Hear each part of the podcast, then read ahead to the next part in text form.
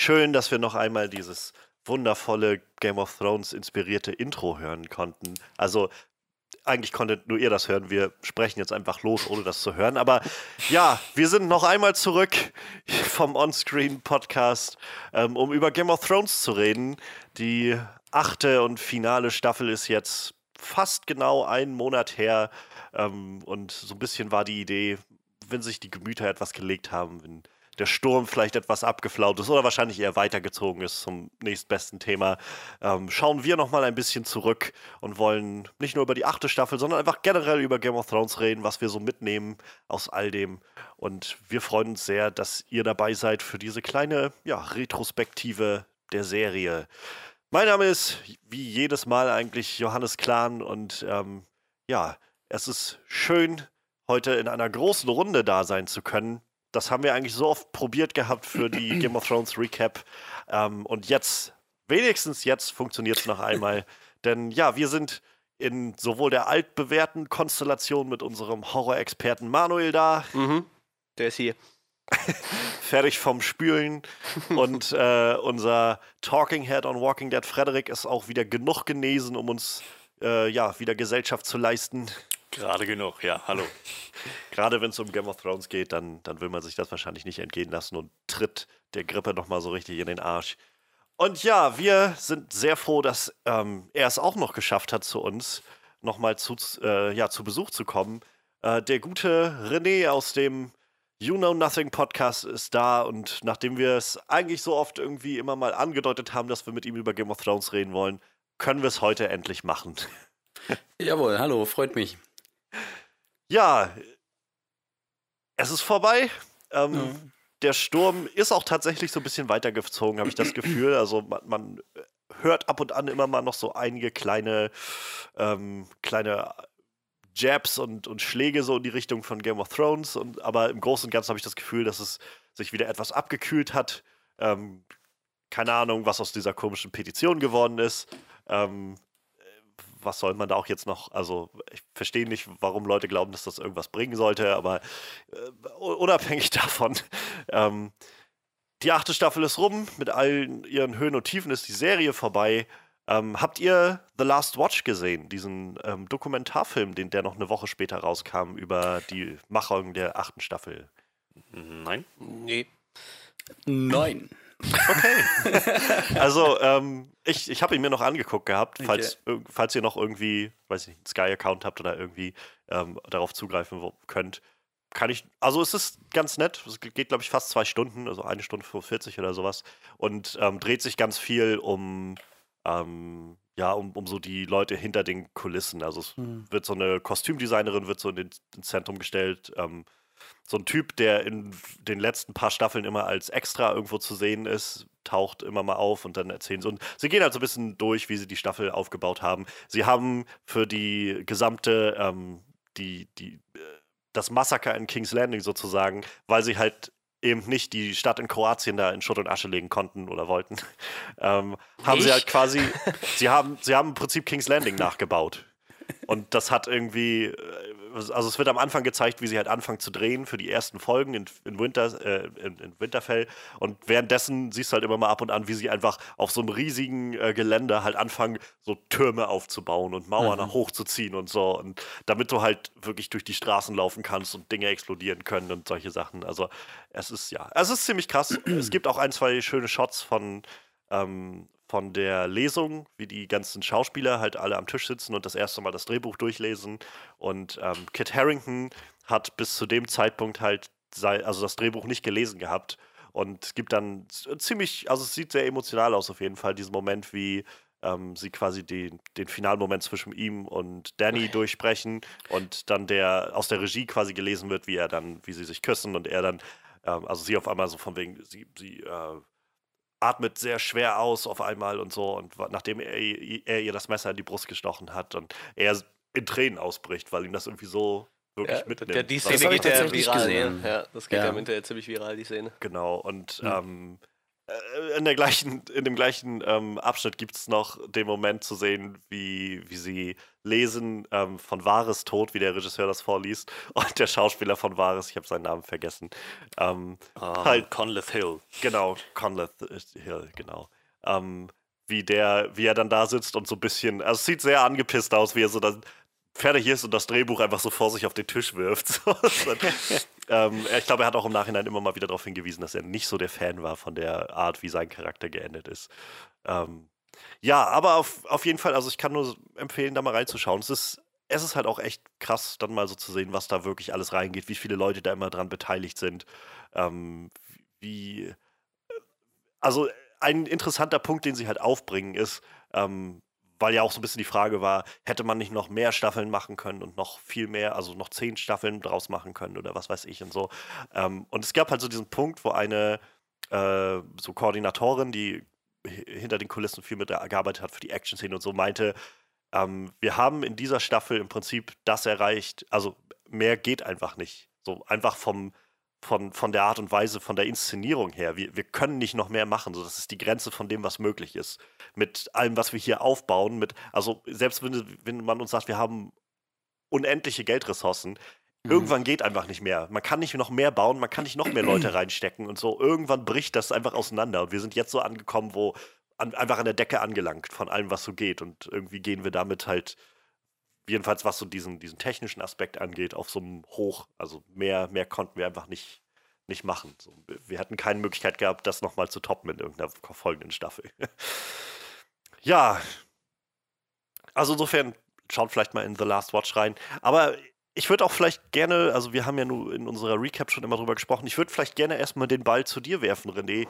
Wie ist denn deine also dein, dein, deine Einschätzung auf der letzten finalen Staffel, so nachdem jetzt auch irgendwie ein Monat Gras drüber gewachsen ist, so wie, wie fühlst du dich mit der achten Staffel? Ähm, pünktlich dazu beginnen meine Arbeiter hier zu arbeiten. Vielleicht kann man das hören. Ähm, Baust du da auch ein Schloss auf, irgendwie, was du niederbrennen willst? Oder? Ja, ja, ich will eigentlich alles brennen sehen. So. Ich habe auch so ein paar Petitionen gestartet, ähm, die einfach sagen, so, das passt jetzt auch im Hintergrund tatsächlich. Also ich will wirklich äh, Stein für Stein alles zermalmen und die Serie komplett neu aufbauen. Das soll dann so, so ein Mix aus Twin Peaks und New Girl werden. Nee, Quatsch. Also, ähm, ey, ich fand die, die, äh, ich habe meine Kritikpunkte seit der siebten Staffel eigentlich. Ich bin ein riesen Game of Thrones Fan, fand äh, bis dato, ähm, dass das die, ich sag jetzt mal, komplexeste äh, und, und, und für mich rundeste Serie war, die ich je gesehen habe. Und ich war auch immer ein riesen Lost-Fan und alles, aber Game of Thrones ist für mich nochmal so ein so, so eine Stufe weiter oben. So, das war immer State of the Art. Und ab Staffel 7 quasi habe ich schon meine Kritikpunkte. Es, diese Verkürzung der Staffeln, da bin ich zum Beispiel kein Fan von, was ja auch die achte hatte.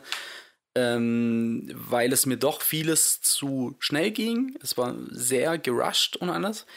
Und das war auch ein Problem, was die achte Staffel irgendwo hatte. Aber ähm, ich hab, war halt irgendwann mal an dem Punkt, wo ich dann mir selbst als Fan auch gesagt habe, na gut, ich meine, die Showrunner haben ihre Entscheidung halt getroffen und zugunsten von anderen Dingen und habe das dann einfach abgenickt. Also alles, was mit diesem, äh, diesem Mangel an Zeit ähm, zu tun hatte und alle Kritikpunkte, die man da einbringen könnte, aufgrund dessen, äh, waren dann wieder wie weggefegt und dann war das wieder gar nicht mal so schlimm. Und ich finde, es ist wahnsinnig schwierig, wenn eine Serie einen derartig großen Hype hat, wie jetzt Game of Thrones immer hatte, ähm, da ein Ende zu finden, ähm, das einigermaßen gut ankommt. Also allen kann man es eh nicht recht machen, weil sowieso jeder irgendwie was anderes erwartet.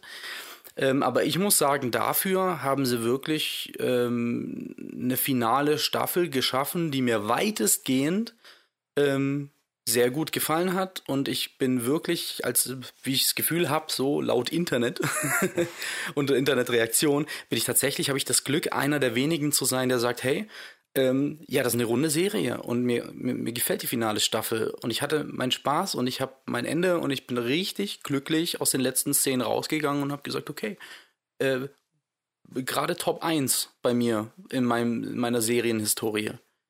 Ich habe diverse Folgen, die mir oder ich habe eine Folge, die mir überhaupt nicht gefällt in, in dieser Staffel. Da können wir aber später ins Detail gehen. Mhm. Ähm, aber äh, ansonsten eigentlich, ich bin sehr glücklich mit, mit, mit dem Ende und der Staffel und überhaupt. Game of Thrones, yeah. Fuck yeah. Glücklich. Ja, okay, glücklich ist ein, ist ein hartes Wort, ne? Ja, aber ich, ich denke also halt auch immer, man für, kann für halt mit dem Ende irgendwie leben, ne? Das passt halt Bitte? irgendwo zur Serie. Ich finde, man kann mit diesem Ende halt auch irgendwie gut leben, ne? Das passt halt irgendwie zur Serie. So, ob man das jetzt gut findet, wie es gelaufen ist, ist ja mal, sei mal dahingestellt. Ich meine, man kann es ja eh nie jedem recht machen, aber ich finde, man muss halt ein Ende finden, was zu einer Serie passt. Und ich habe halt genug Serien gesehen, wo das nicht passt, ne? Und bei Game of Thrones haben sie das irgendwie halt hingekriegt, dass du am Ende denkst so, ja, das passt. Das kann man so lassen. Also es macht halt irgendwo Sinn, ne? Es wirkt halt nicht so, als wäre das ein aufgesetztes Ende, was keinen Sinn ergibt. So. Ich Ja. glaube, das ist halt ein sehr wichtiger Punkt auch irgendwie. Ein, überhaupt ein Ende zu finden, ist, glaube ich, egal jetzt für, für was. Ja. So, wenn du so eine, so eine Story, gerade wirklich eine Geschichte hast, die so wirklich Story erzählt und, und nicht halt, weiß ich, jede, jede Folge ist irgendwie so eine eigene kleine Welt oder so, weiß ich, wie Simpsons oder irgendwas, so, sondern wirklich eine Story von A nach B erzählt in irgendeiner Art und Weise. Ein Ende zu finden in irgendeiner, in irgendeiner Form ist, glaube ich, schon schwierig genug, was Leute irgendwie zufriedenstellt. Und ähm, ich, also ich, ich glaube, mir geht es jetzt jedenfalls so, nachdem auch irgendwie ein bisschen Zeit drüber gegangen ist, so, so ich, ich hätte mir natürlich schon gewünscht, dass man vielleicht noch ein bisschen mehr Zeit gehabt hätte für so die eine oder andere Sache, so um alles halt noch ein Stück runder zu machen, so. Ähm, aber im Kern kann ich halt auch nur sagen, so, ich, ähm, ich, ich kann das Ende so als das Ende, was es ist, irgendwie akzeptieren. So. Ich, ich, es, da spielt wahrscheinlich auch einfach ein Stück weit mit rein, dass ich halt dann ge auch gewillt bin, irgendwo, weiß ich nicht, so, so ein Auge zuzudrücken und zu sagen, so, ich verstehe, wohin ihr wollt mit, mit der Storyline.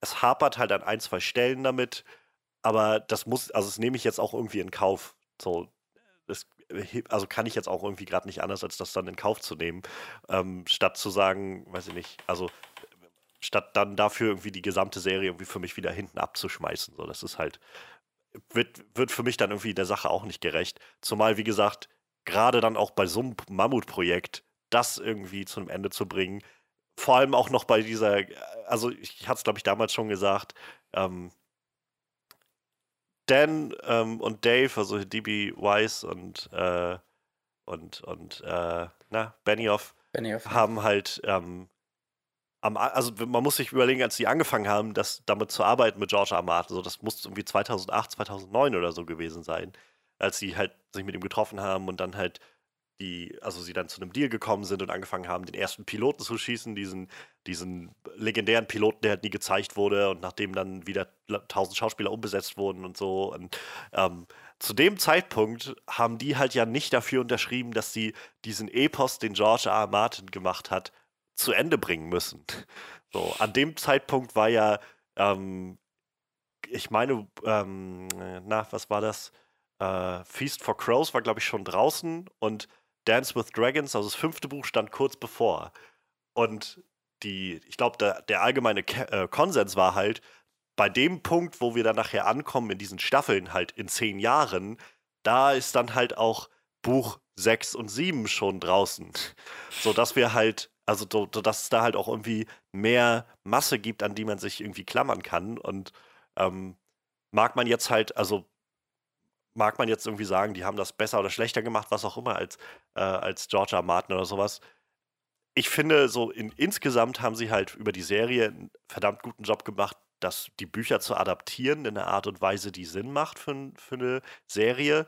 Und danach halt, nachdem die Bücher einfach nicht mehr da waren, auf eine Art und Weise weiterzumachen, die halt der Serie irgendwie, ähm, wie sie sich bis dahin etabliert hatte, schon angemessen war. Mhm. Und ähm, alle Ja. zeitlichen Probleme und logistischen Sachen, die so dann in Staffel gerade 7 und 8 irgendwie kommen, also auf, sind auf jeden Fall da und ähm, sind, werden auch, glaube ich, immer so ein Makel bleiben für, für diese Serie.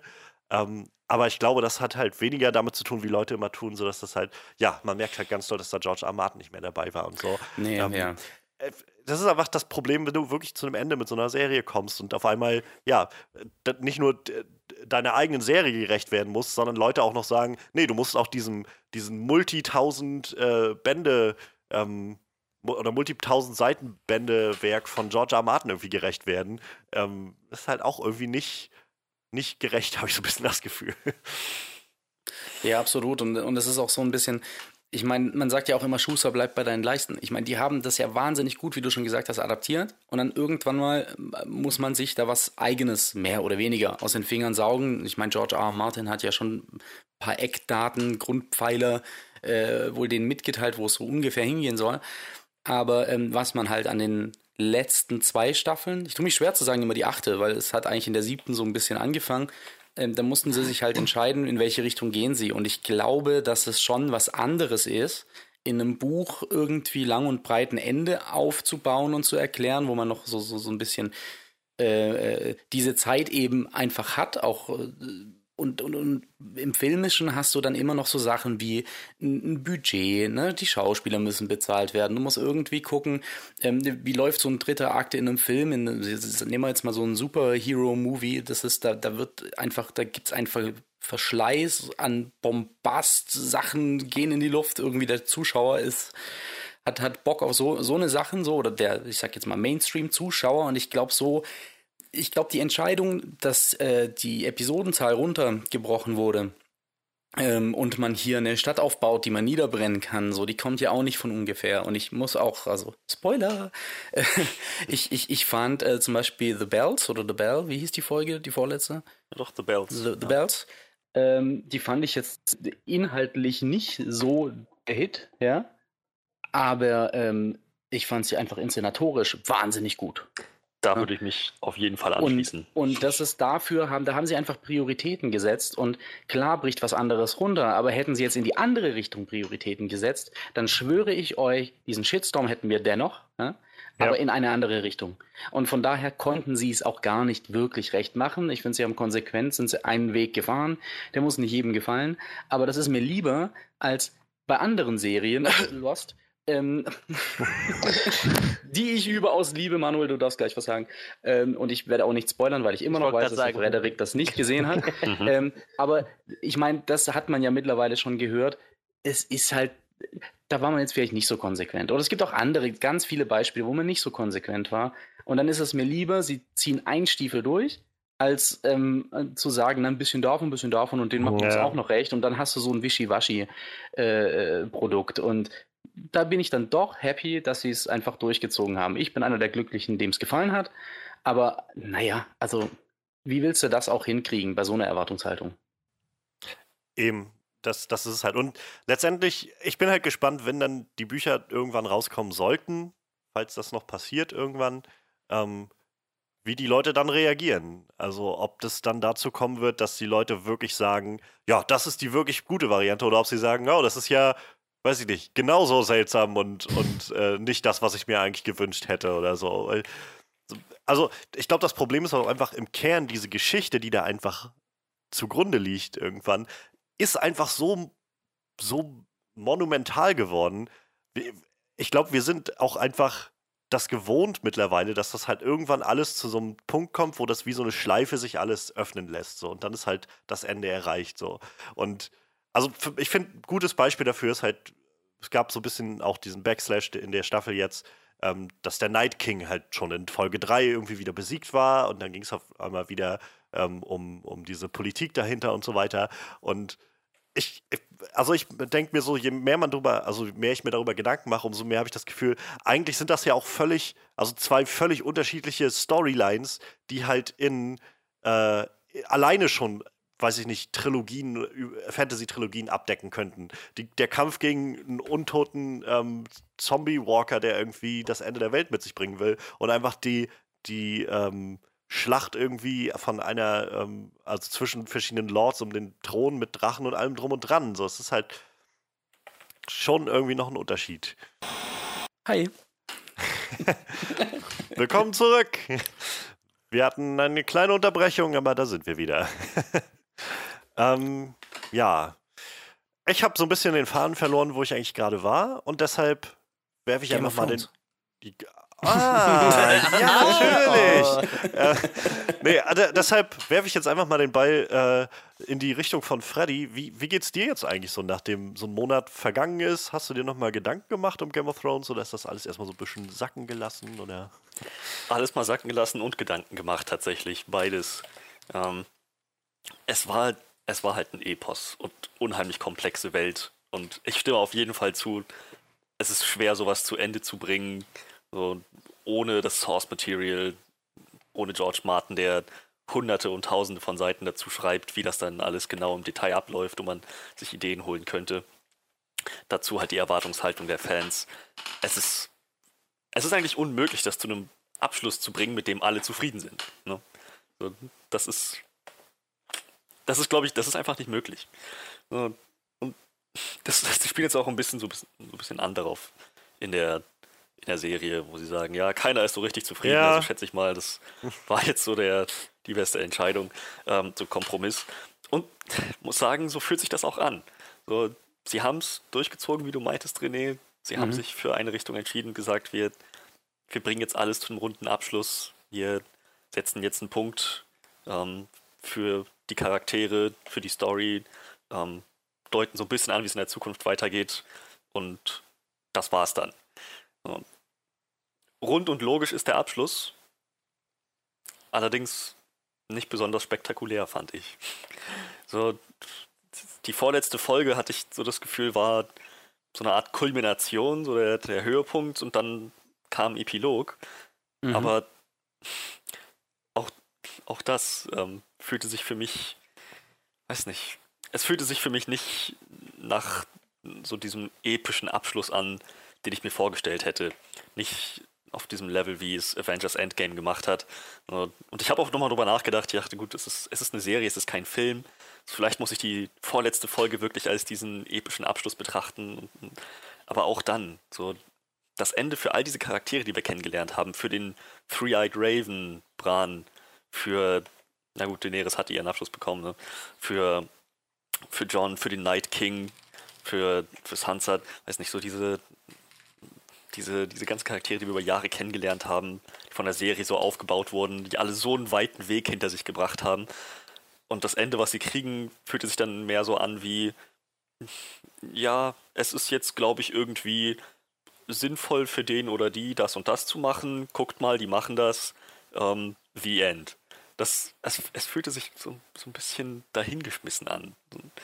Nicht, es hatte nicht dieses Gewicht, wie es eigentlich glaube ich, verdient hätte, wie die Serie es sonst aufgezogen hat. Ja, also das Ende ist bei mir, sage ich mal, es war, war, ein runder Abschluss, aber ich war recht unterwältigt, muss ich sagen. Und Hast du denn, ja. hättest du denn ähm, so, so, also nicht, dass du sagst, du willst das jetzt nochmal neu schreiben oder so, aber ich meine, du hättest so so, hattest du eine Vorstellung und dann so im Nachhinein hättest du sowas, wo du sagst, eigentlich hätte ich lieber gesehen, dass das, also weiß ich, dass John irgendwie, dass das Ende von John, die letzte Szene von John diese ist oder diese ist oder dass wir von Arya als letztes das sehen oder so. So, um, also, um dem diesen epischen Charakter zu geben, den du dir scheinbar gewünscht hast. Ja, also Bran als äh, King of the Seven Kingdoms oder beziehungsweise wie auch immer er ist, ich meine, er ist, er ist immer noch, ist noch König, ne? Das ist weiterhin der Titel. Ja, ja. Oder? Ja. Sind halt die, die Six Kingdoms, so. aber ja. Six, ja, stimmt. Six Kingdoms, ein nördliche Königreich ist nicht mehr dabei. Ähm, das, das ist, glaube ich, ein recht gutes Beispiel. Es ist sinnvoll und logisch, dass, dass er jetzt König wird, so wie Tyrion das ja auch argumentiert hatte. Aber das kam so völlig aus dem Nichts, fand ich. So, Tyrion hat es angesprochen, nachdem er aus dem Knast rausgelassen wurde, aus dem Kerker. Und dann dachte ich, ach ja, stimmt. Das wäre gar keine schlechte Idee. Aber nichts, was wir vorher gesehen haben in der ganzen Serie, hätte mich darauf kommen lassen, dass das irgendwie der Weg ist, den sie gehen könnten. Es war nicht, es war nicht ein Storypunkt, wo man sagt, so, dem fiebert man entgegen oder da hat man irgendwie das Gefühl, wäre das nicht geil, wenn das passiert und oh mein Gott, jetzt ist es passiert. Nee, ich hatte einfach überhaupt keine Erwartung, was Bran anging, zumal er auch in der dritten Episode nichts gemacht hat, außer ein bisschen Augenrollen. Aber und, das ist besonders und, gut. und dann wird er plötzlich König der sieben Königslande. Das, das ist so, ja, rund, aber hat nicht besonders viel Gewicht, wenn ihr mich fragt. So, John, ja, sie haben ihm schon die Möglichkeit genommen, den, gegen den Night King zu kämpfen. Und das ist auch in Ordnung, wenn man bedenkt, dass Arya so weit vorbereitet wurde als dieser Assassin, die blaue Augen schließen wird. Und am Ende geht er einfach. Nach, obwohl er Danny getötet hat, obwohl die Unsullied und die Dothraki ihr aufs Blut geschworen haben, bis zum Tod für sie zu kämpfen. So, ja, sie, sie haben es irgendwie erstmal ein bisschen argumentiert. Ähm, sie waren dann doch zufrieden, dass, äh, dass John weggeschickt wird. Und ja. Äh, naja, ja, ich, kann, ich, ich, kann, ich kann mir vorstellen, dass das stimmt. Aber ganz ehrlich, ich hätte mir, ich hätte mir gewünscht, dass irgendwas passiert, was noch ein bisschen ein bisschen mehr so ein Statement setzt, ein bisschen mehr die so diese, diese Charaktere, diese Kulturen, die wir kennengelernt haben, auch nachempfindet. Dass die Ansalid, die halt ihren, ihre komplette Freiheit Daenerys zu verdanken haben, nicht sagen, ach so, okay, ja, dann, ja, ist okay, haut ihm mal ein bisschen auf die Finger und dann, dann passt das schon. Eine Revolte hätte ich von denen erwartet. Aber naja. Ich glaube, also ich glaube, also was ich so raushöre, das, das ist halt das, wo ich so das Gefühl für mich habe immer, da, da fehlte einfach noch wenigstens eine Folge dazwischen. So, man hätte halt vielleicht eine Folge komplett bis zu dem Zeitpunkt, wo Drogon halt mit, mit Danny wegfliegt und das ausbaut und dann nochmal eine komplette Folge, wo wir einfach nur sehen, wie sie darüber beraten, wer soll das sein, wo Tyrion vielleicht den Vorschlag einbringt, dass Bran der König wird und dass aber auch jeder erst noch irgendwie überzeugt werden muss und sowas. So, das, das war auf jeden das ist auf jeden Fall das, wo ich total unterschreibe, so, da fehlt einfach Zeit. Es, um das es Ganze, fehlt ein Konflikt, um, finde ich am Ende noch. Das war nur so, zack, und so, so sieht es jetzt aus, aufgelöst, alles problemlos, auf Wiedersehen, das war Game of Thrones. Ja, also ich meine halt, das meine ich halt, so, mit mehr Zeit hätte man das irgendwie ein bisschen weiter ausbreiten können, so. Also ich, den Konflikt, ja, weiß jetzt nicht, ob ich da nochmal so, einen, so einen krassen Konflikt gebraucht hätte, aber auf jeden Fall irgendwie, um das nochmal so ein bisschen weiter auszuleuchten, so ein bisschen mehr nochmal zu schauen, was, was treibt jetzt diese Leute gerade an, diese Entscheidung zu treffen. So, gerade auch Beispiel, ähm, hier äh, Yara, so, die irgendwie so, ich kann, okay, es gibt, glaube ich, genug Gründe dafür, warum sie nach all dem, was wir gesehen haben und nach all dem, was passiert ist, warum diese ganze neue Garde der oder diese neue Generation in Westeros halt sagt, ja, es wird Zeit, dass wir diesen ganzen, ganzen Krieg und so zur Seite legen und halt mehr uns darauf konzentrieren, dass wir, ähm, dass wir halt gemeinsam irgendwie die Zukunft gestalten, dieses rotierende ähm, Königssystem und so weiter. Man hätte aber trotzdem irgendwie, glaube ich, halt noch Szenen gebraucht, um das so ein bisschen zu beleuchten, warum sie sich entscheiden. Wenigstens ein, eine Szene, wie halt Tyrion versucht, die alle zu überzeugen, dass Bran der richtige König ist. So wirklich, also im Einzelgespräch oder die miteinander reden, warum oder warum sie sich nicht dafür entscheiden wollen oder sowas. Und ja. ähm, so, also das ist halt das, wo ich einfach das Gefühl habe, so, da hätte man halt einfach noch Zeit gebraucht, um das so ein bisschen zu, zu auszufeilen. Ähm, so was zum Beispiel John jetzt angeht, habe ich halt das Gefühl, weiß ich nicht, mir, also für mich funktioniert, glaube ich, diese, diese Argumentation, die sie halt darlegen, gut genug, dass sie halt sagen, naja, dadurch, dass John halt einfach der, ähm, der, der, der, die Führungsfigur des Nordens ist, ähm, war einfach das politische Risiko zu groß, ihn einfach sofort hinzurichten. Und dann war halt ja der Kompromiss irgendwie, den sie geschlossen haben, zu sagen, ja, dann oder die Strafe, damit er halt irgendeine Strafe erhält, sozusagen. Naja, bloß die An den Anzalit ist es, glaube ich, recht egal, wie das politische System in Westeros aussieht. Ihre Königin ist tot und der Mörder ihrer Königin ist frei. hm.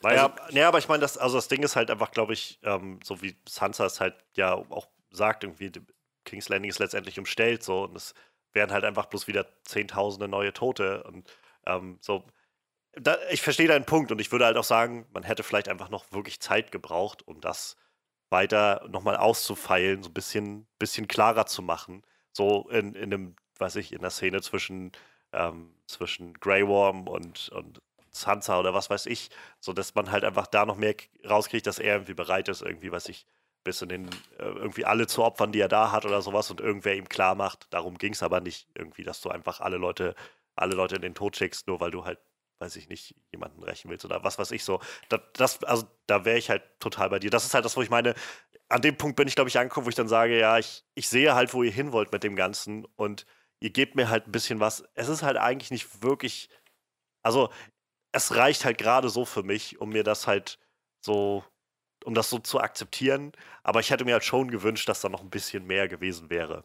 Das ist, glaube ich, ein gutes Stichwort. Es reicht halt gerade so, ist nicht das, was ich mir gewünscht hätte für das Ende von einer Serie wie Game of Thrones.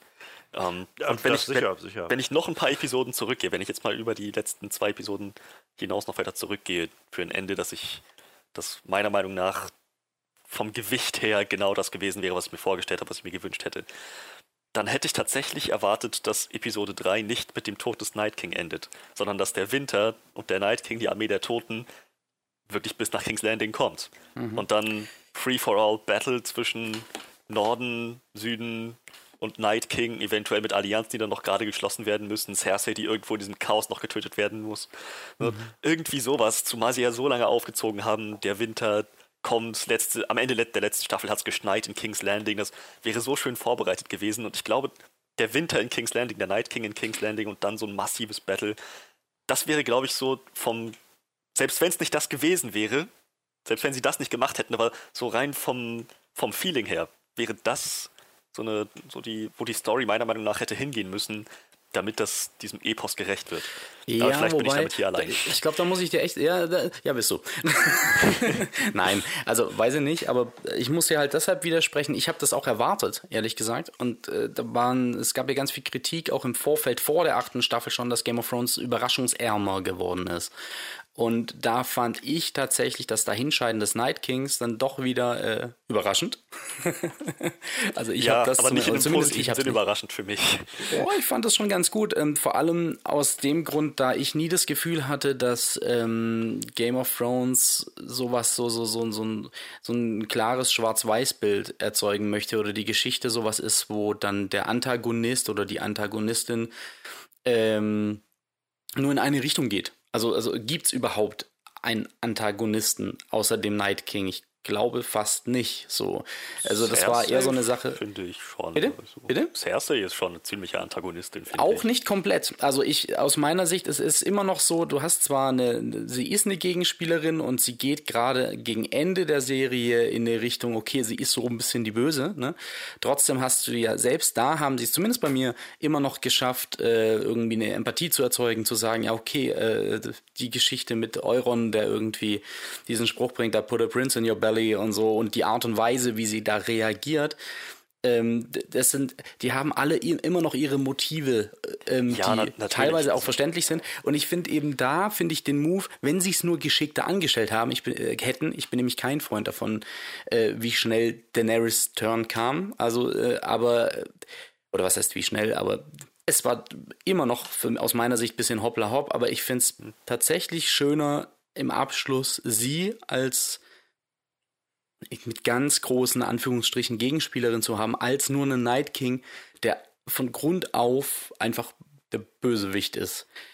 Ich glaub, Weiß ich nicht. Also, also das, ich würde, de- dem würde ich nicht widersprechen. Cersei hat auf jeden Fall noch menschliche Züge, das wollte ich damit gar nicht sagen, aber sie ist immer noch die Antagonistin. Sie, sie ist eine nachvollziehbare Antagonistin, aber definitiv, wenn du mich fragst, nach dem Night King die, gleich die, die nächst böseste Antagonistin. Ja, So. aber ich fand, also, aber ich fand trotzdem in der vorletzten Folge hatte für mich Cersei die ganz klare Opferrolle. So.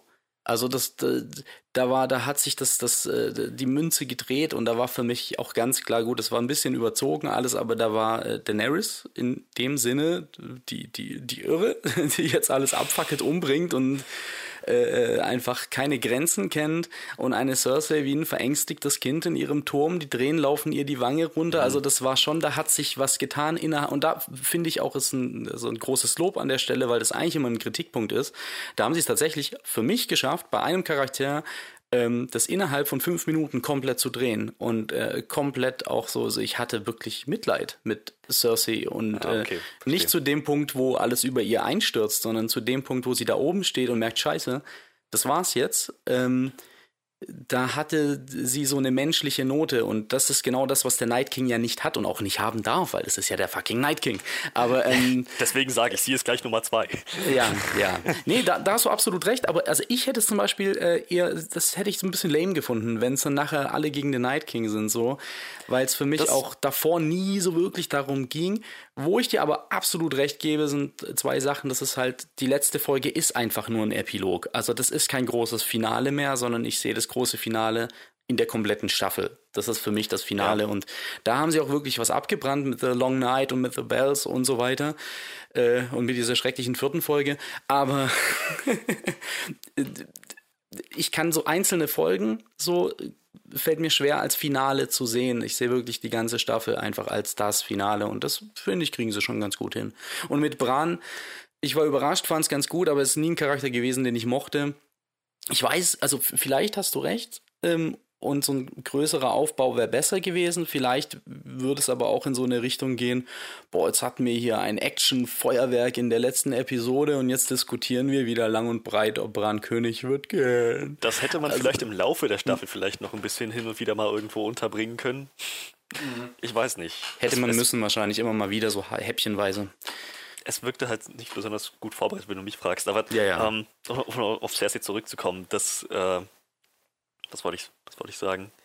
Ähm, King's Landing, Cersei. Ähm, ach so, ähm, ich wollte gar nicht sagen, dass alle gegen den Night King. Free for mhm. all heißt im Prinzip jeder gegen jeden. Mhm. Das, Achso, das, ah, äh, hätte, das hätte, hätte, ich mir, hätte ich mir vorstellen können. Ähm, ja, dass Cersei irgendwann sterben musste, war, war klar. Aber ich mhm. glaube, das, was du gerade angesprochen hast, dass du Mitgefühl hattest mit Cersei, dass ähm, das vielleicht so ein Ding, das Game of Thrones auch ein bisschen ausmacht, wie unterschiedlich man sich so, so reinfühlen kann in diese ganzen ja. Charaktere. Mhm. Denn ganz ehrlich, als ich gesehen habe, wie Daenerys vor Cerseis Augen die ganzen Skorpione verbrennt, ich hatte überhaupt kein Mitleid. Ich habe mich so gefreut. Ich habe mir so gedacht, in your face. Das heißt, you had it coming. Das, hast, das hast du so verdient. So, ja, natürlich hat sie noch menschliche Züge und nachvollziehbare Motive, aber sie hat unheimlich viel Leid mit sich gebracht. Sie hat, Keine Frage. Sie hat, also sie ist, sie ist echt ein Antagonist im, im wahrsten Sinne. Ein gut aufgebauter Antagonist, aber ein Antagonist. Ich hatte kein Mitleid mit ihr. Ich habe mich sehr gefreut für Daenerys. Bis zu dem Punkt, wo Daenerys angefangen hat, Unschuldige zu verbrennen. Und da bin ich wieder bei dir, wenn ich sage so, tut mir leid, ähm, ein bisschen angeteasert wurde es vielleicht, aber bei weitem nicht in dem Maße vorbereitet, mhm. dass ich das hätte nachvollziehbar finden können. Ja. Ähm, aber ja, ich schätze dann so, damit habe ich jetzt auch, glaube ich, meine, meine Punkte alle dargelegt. Ich, ich, so, auf, auf Daenerys kommen wir vielleicht nachher nochmal zu sprechen, aber ja. ich hätte mir ein Ende gewünscht, das vielleicht epischer ist und mit ein paar Plotpunkten, die besser vorbereitet sind. Dass das alles einfach mhm. mehr Gewicht hat und nicht nur so, ähm, hey, ist das logisch? Ja, ist irgendwie logisch. Gut, reicht. Also ich musste halt gerade bei der zweiten Hälfte der, also vor allem bei der letzten Folge, aber vor allem bei der zweiten Hälfte der letzten Folge, ähm, sehr einfach an, an das Ende von Die Rückkehr des Königs denken. Also von, dem, von der Art und Weise, wie der Film halt endet, wo du auch einfach mindestens eine halbe Stunde, ich glaube, es sind sogar eher 40 Minuten lang hast, wo immer bloß gezeigt wird, quasi wie das alles so zum Schluss kommt, wie irgendwie der noch gekrönt wird und der noch ähm, sich da niederlässt und äh, die noch heiraten oder sowas. Und, und keine Ahnung, also ich fand das halt eigentlich, ich finde sowas eigentlich immer ganz schön, mal, gerade wenn man so eine lange Reise mit diesen Charakteren durchgemacht hat, so ein halt sich irgendwie diesen, diesen Raum zu nehmen, diesen, diesen Abschied äh, irgendwie von denen nehmen zu können. Ähm, wie gesagt, der Weg dahin holprig genug, also haben wir jetzt irgendwie auch geredet. Ähm, was ich aber noch sehr spannend fand, war, also was du jetzt meinst, zum Beispiel mit dem, mit dem Night King. Ich glaube, also das war nicht das, was ich vorhin sagen wollte, bevor wir ähm, Pause gemacht haben. ähm, das ist diese, zum einen ist diese Story vom Night King und die Story von, von der Schlacht um irgendwie den Thron, was halt allein schon irgendwie zwei unglaublich komplexe Stories sind, die irgendwie mehrere Bücher füllen können. Ich bezweifle tatsächlich auch, dass es selbst in den Büchern dazu kommen wird, dass diese Stories irgendwo an den Punkt ankommen, wo sie sich wie so eine Schlaufe auflösen und beides ineinander führt und auf einmal zu einem großen Finale kommt. Ich glaube, dafür sind diese Stories einfach viel zu verschieden, als dass, es, als dass man das so ineinander laufen lassen kann, dass es ähm, den, diesen verschiedenen Charakteren gerecht wird. Denn, ähm, also ist meine Meinung jetzt so, ich glaube, gerade mit der Art, wie sie es jetzt in der Serie gemacht haben, dass der Night King halt ähm, vorher wegfällt, ich glaube, das erfüllt halt eher so einen, ähm, also einen übergeordneten Zweck, sag ich mal, in der Story, als dass, dass man, dass der Fokus nochmal ganz klar weggenommen wird von dieser übernatürlichen Bedrohung und halt wirklich eher auf diesen menschlichen Konflikt gelegt wird, der halt, naja, der halt nun mal eigentlich schon immer in Game of Thrones irgendwie im Zentrum stand. Und äh, gerade das ist ja, also glaube ich, eines der besten Hinweise dafür. Die Buchreihe heißt A Song of Ice and Fire. Die, die Reihe der, der Serie heißt halt A Game of Thrones. So, es geht halt wirklich um, also im Zentrum, um diesen Spiel, um dieses Spiel um den Thron. Und ähm, ich glaube, dass sie, dass sie den Night King vorher weggenommen haben ähm, und nicht so als, als großes Finale irgendwie hingestellt haben für, für alles, was da passiert. Ähm, legt den Fokus doch deutlich mehr wieder auf, für mich jedenfalls, auf diese menschliche Seite. Und ähm, ja, jetzt muss ich irgendwie jedes Mal, wenn ich anfange davon zu reden, unterbricht irgendwas meine Gedankengänge. ähm, genau, und ähm, insofern hat das für mich eigentlich sehr gut funktioniert. Es hat mich halt, wie René auch schon meinte, überrascht, dass der Night King halt dann schon, schon gegangen ist, in Anführungszeichen. Ich glaube auch, dass es wieder so ein, so ein Ding, also für mich jedenfalls, ähm, wo auch hinzukommt, dass wir einfach zwei Jahre jetzt kein Game of Thrones hatten dazwischen und dadurch noch mehr das Gefühl ist von, oh, jetzt sehen wir das erste Mal den Night King und er ist irgendwie weg. So, wir haben den Night King halt vorher auch schon echt viel gesehen und gesehen, was er irgendwie gemacht hat. Und ich, also ich glaube halt auch irgendwo ist die Grenze erreicht von dem, was du halt mit, also auch rein narrativ irgendwie rausholen kannst von, und da kommt der Typ, der die Zombies wiederbelebt. und, ähm, und irgend, also in, in dem Sinne stört mich das halt jetzt tatsächlich nicht so sehr und ich bin halt eigentlich ganz zufrieden damit, zumal es nochmal diesen extra Punkt hinzugefügt hat ähm, für Dannys Charakter. Und also ich glaube, das ist halt das, wo, wo wahrscheinlich jetzt so der, der Bruch dann irgendwie durchlaufen wird bei uns.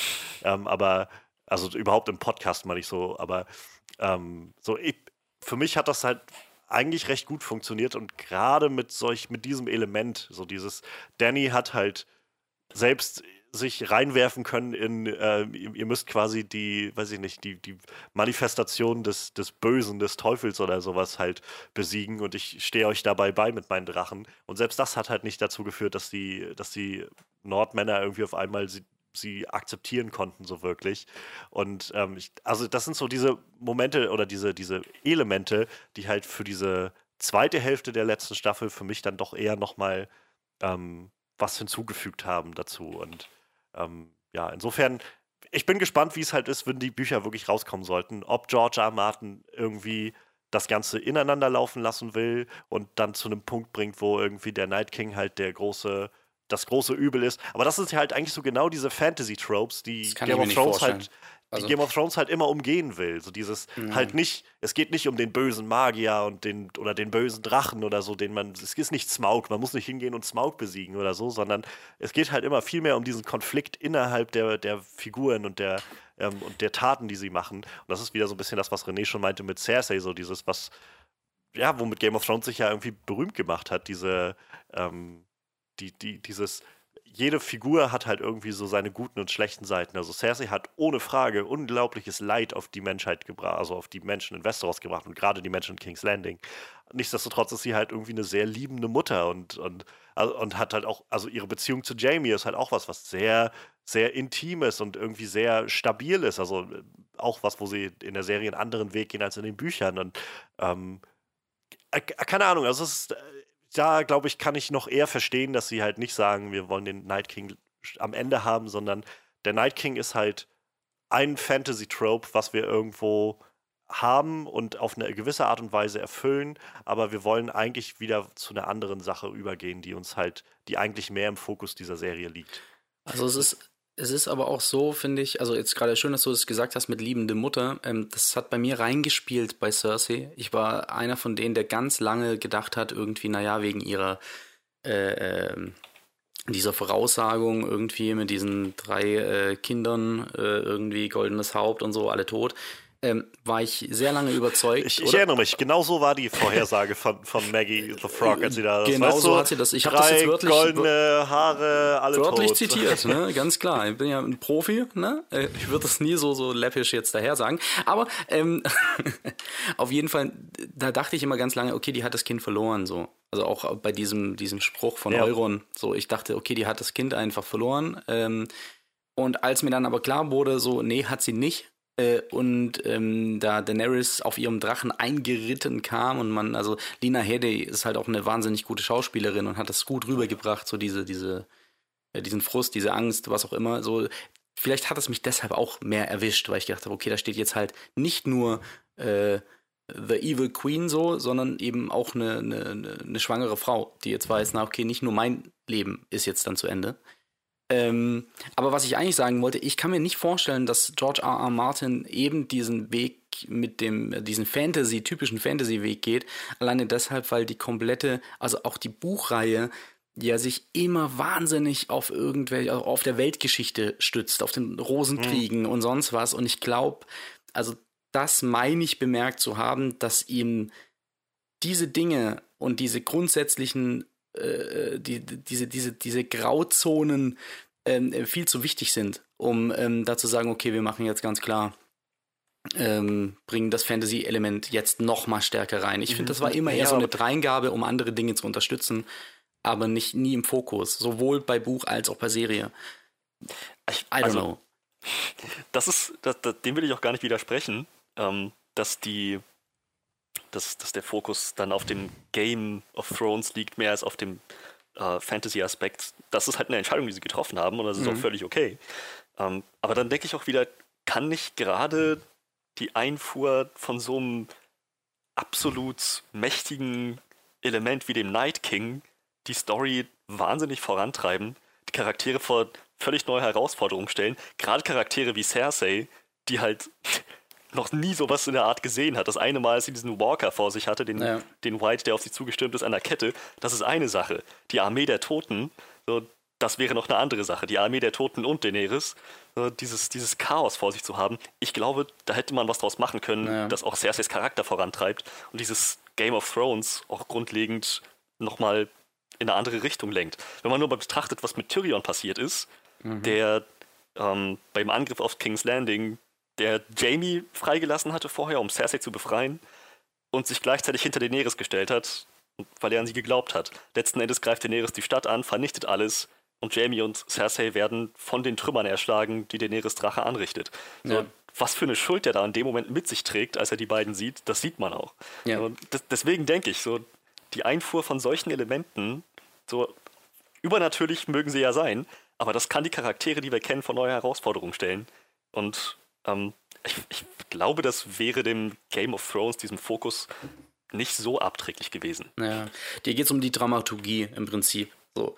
Ähm, und das kann, aber das verstehe ich auch. Also da, da hast du auch einen Punkt. So, das, das kann ich schon nachvollziehen. Ja, ja. Dann hätte man es aber sehr geschickt inszenieren müssen. Aber ich meine, naja, haben sie sicher, jetzt halt nicht. Sicher. Ja. ja. Also äh, natürlich, ich glaube, ohne Frage hätte es da Potenzial gegeben. Ähm, nichtsdestotrotz glaube ich halt einfach, dass der Fantasy-Aspekt zu klein ist, als dass es, also zu nicht unwichtig, aber halt zu, nicht so sehr im Fokus stand. Und also ich glaube, es hätte halt wirklich eine, eine größere Verschiebung des Fokus geben müssen Richtung Fantasy, um das halt so auszuspielen. Und ähm, wie gesagt, ich glaube, das ist halt also ganz offensichtlich ist es nicht das, was sie gerne wollten mit der Serie.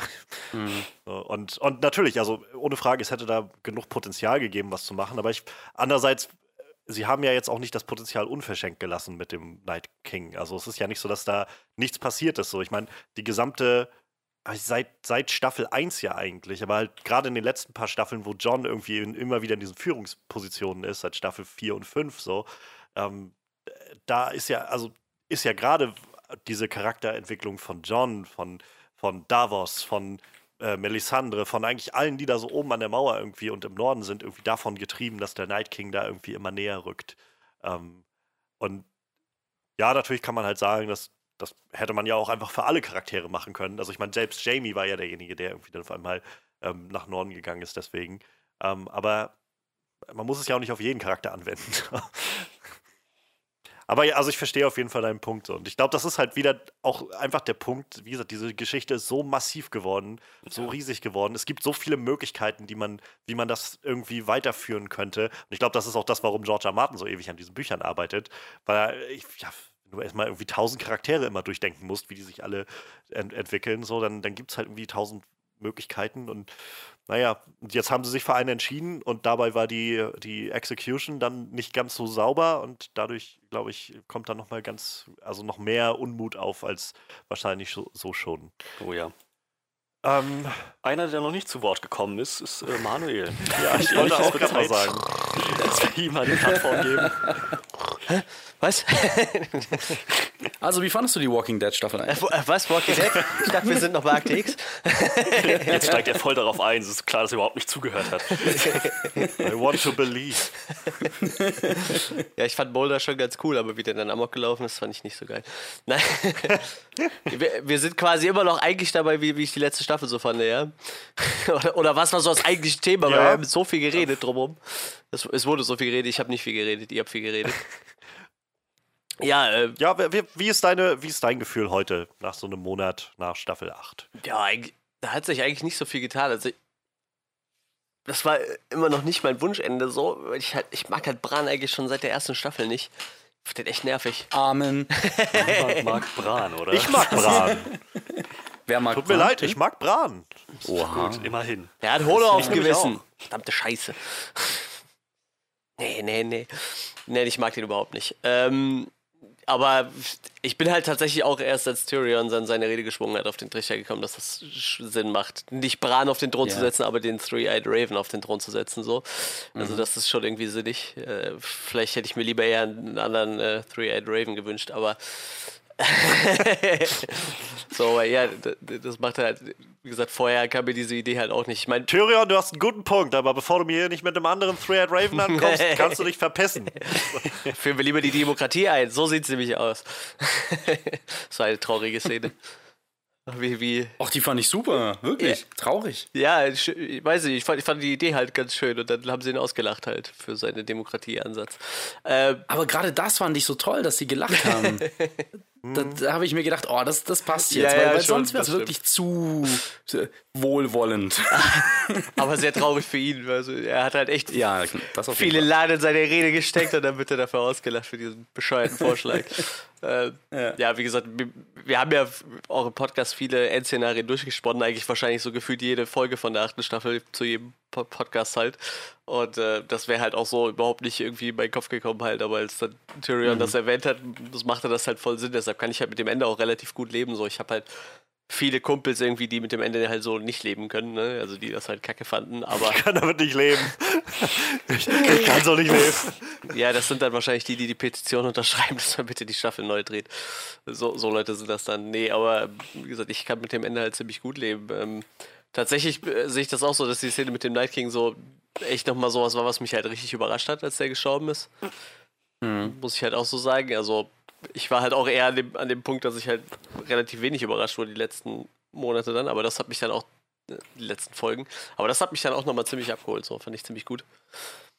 Ähm, was hätte man noch zu sagen? Ich fand Arias Arc ein bisschen komisch zu Ende geführt irgendwie. So im Nachhinein. Ich weiß nicht, was ich da vorher zu gesagt hatte im Podcast, aber mittlerweile denke ich mir so, ja, dass sie dann einfach von ihrem Plan absieht und sich rumdreht, ist halt ein bisschen komisch irgendwie und sagt so, ja gut, dann äh, macht halt euren Scheiß alleine und dann führe ich meine Liste halt nicht zu Ende und geht halt einfach. Fand ich ein bisschen komisch. Ich weiß nicht, für mich hat das so gut funktioniert. Ja, Ich weiß nicht, also da ist wahrscheinlich wieder so der Faktor, dass da irgendwie Zeit gefehlt hätte, so, ne, der mir so, weil es war für mich so, so, ich gehe jetzt Cersei töten und dann sagt der Hund so, ja, nee, sonst wirst du nachher so wie ich. Ja, ist klar, okay, tschö. Und dann geht sie so, ne, also ich, das hätte vielleicht so eine Folge gebraucht, um den Weg zu erklären, aber ich meine, das haben wir jetzt lang, Ich fand, sie hat schon ein bisschen gehadert mit sich, ob sie jetzt mitgeht oder nicht. ja, Und ich Ach fand so, halt ja, auch einfach, der die, Moment die, war kurz, ja. die Szenerie hat aber, also für mich genug beigetragen einfach dafür, weil so klar war in diesem Moment, hier gibt es keinen Weg raus mehr. So, ich gehe hier nur rein, weil ich, also, weil ich weiß, dass ich ihn sterben lassen will. So, ansonsten gehen wir hier alle drauf.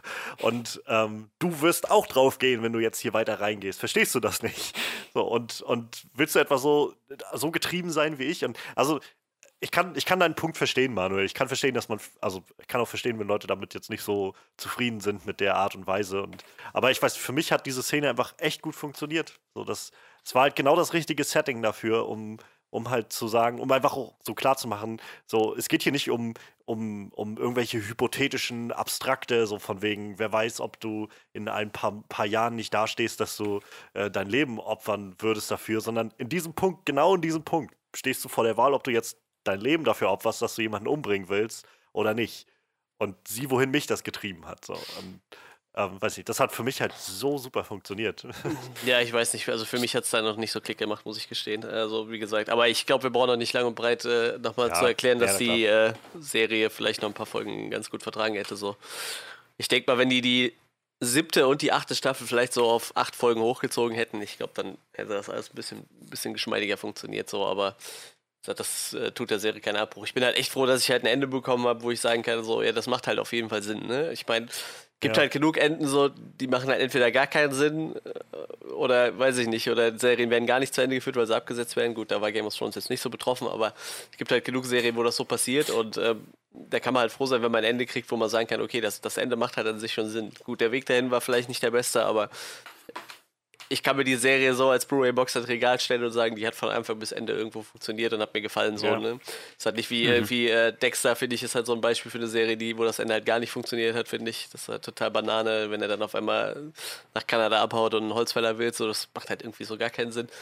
Ähm, gibt halt so ein paar Serien. Ne? Danke. Nein, alles gut. Keine Sorge, ich habe jetzt nicht das Ende von Lost genommen, was mir auch nicht gefallen hat. Also keine Sorge. Auch der arme Frederik, er weiß überhaupt nichts und muss es sich die ganze Zeit anhören. Nein, nein, wie, wie gesagt, solange ihr Lost nicht antastet, äh, ist alles gut. Macht Dexter, macht. Ähm, keine Also ich finde Dexter trotzdem ist, äh, Dexter mega. ist trotzdem eine großartige Serie. Ich möchte das jetzt nicht schlecht reden, so nur die hat halt nach, am Ende ein bisschen schlecht, ein bisschen stark abgebaut und das Ende war halt kacke. War, war halt für mich so ein Beispiel für ein Ende, was nicht funktioniert hat. So.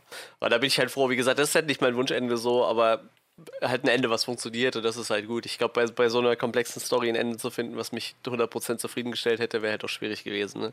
Das war ja im Endeffekt nur eine von äh, 100 Möglichkeiten, so, so nach dem Motto, wenn nicht noch mehr.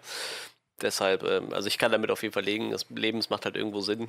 Und äh, ich finde es halt ein bisschen kacke, dass ich mir jetzt die ganze Zeit denke, verdammt, so Aria hat jetzt vielleicht eine total coole Story, die nach hinten dran kommt, so, die wir vielleicht nie sehen werden oder vielleicht ja doch irgendwann mal, wenn sich einer dran traut. Ich hoffe halt, dass äh, George R. Martin das vielleicht noch ein bisschen äh, ausschreibt, was halt so passiert. We- Weiß ich nicht. Ich glaube, gab es das. Bin gerade überlegen, ob es das bei Herr der Ringe nachher gab.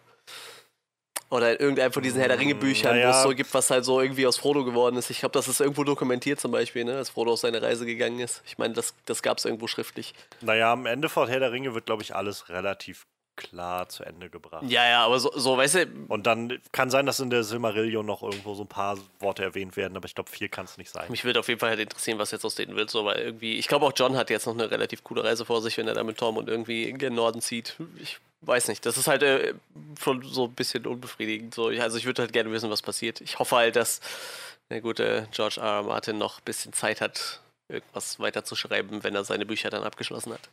Dass man vielleicht ein bisschen erfährt, wo es zum Beispiel mit Arya noch hingegangen ist oder so. Wenn er natürlich ein ähnliches Ende wählt, das weiß man ja nicht.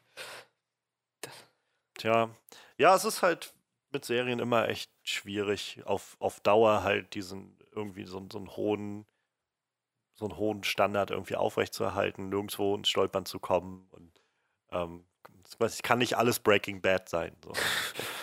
und ähm, ja, für, also ich muss halt auch für mich im Großen und Ganzen finde ich es halt trotzdem eine, eine ziemlich, ziemlich gute Serie, die ich mir halt auch gerne nochmal angucken werde auf, auf Dauer. Ähm, ja, jetzt haben wir irgendwie ganz viel über die achte Staffel geredet und, und so unseren Eindruck davon. Ähm, lass uns doch einfach mal so ein bisschen zurückschauen. Was sind denn so Momente oder Szenen oder, oder Entwicklungen oder also Dinge, die ihr auf jeden Fall immer in Erinnerung behalten werdet von Game of Thrones? Ich glaube, das sind die, die, die, die, die schockierendsten Dinge, aber das, das Ja. findet man, glaube ich, auch, äh, also ich glaube, so ziemlich jeder Zweite, der die Serie gesehen hat, wird wahrscheinlich erstmal die gleichen großen Eckpunkte nennen. So. Ähm, aus meiner Sicht ist es, also sind es eigentlich zwei Dinge, die mich am meisten auch schockiert haben, für die ich die Serie einerseits gehasst und zum anderen geliebt habe. Und das ist natürlich die Red Wedding und ähm, auch der Kampf zwischen äh, Oberyn Martell und Danke. dem Mountain. Ähm, sogar Wenn das jetzt zwei, nicht das zwei, zweite gewesen wäre. ja, also das ist halt einfach, da, da haben sie einfach, also war für mich sogar ein bisschen krasser, weil ich äh, dato mit den Büchern noch gar nicht so weit war. Ich habe die Bücher erst nach der Serie angefangen.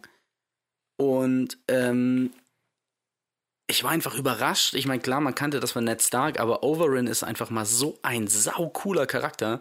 So eigentlich äh, fast, fast der coolste in der ganzen Serie, wird aufgebaut. Man denkt so, oh, oh, von dem will ich mehr sehen. Och, das wird ja noch richtig gut. Ja.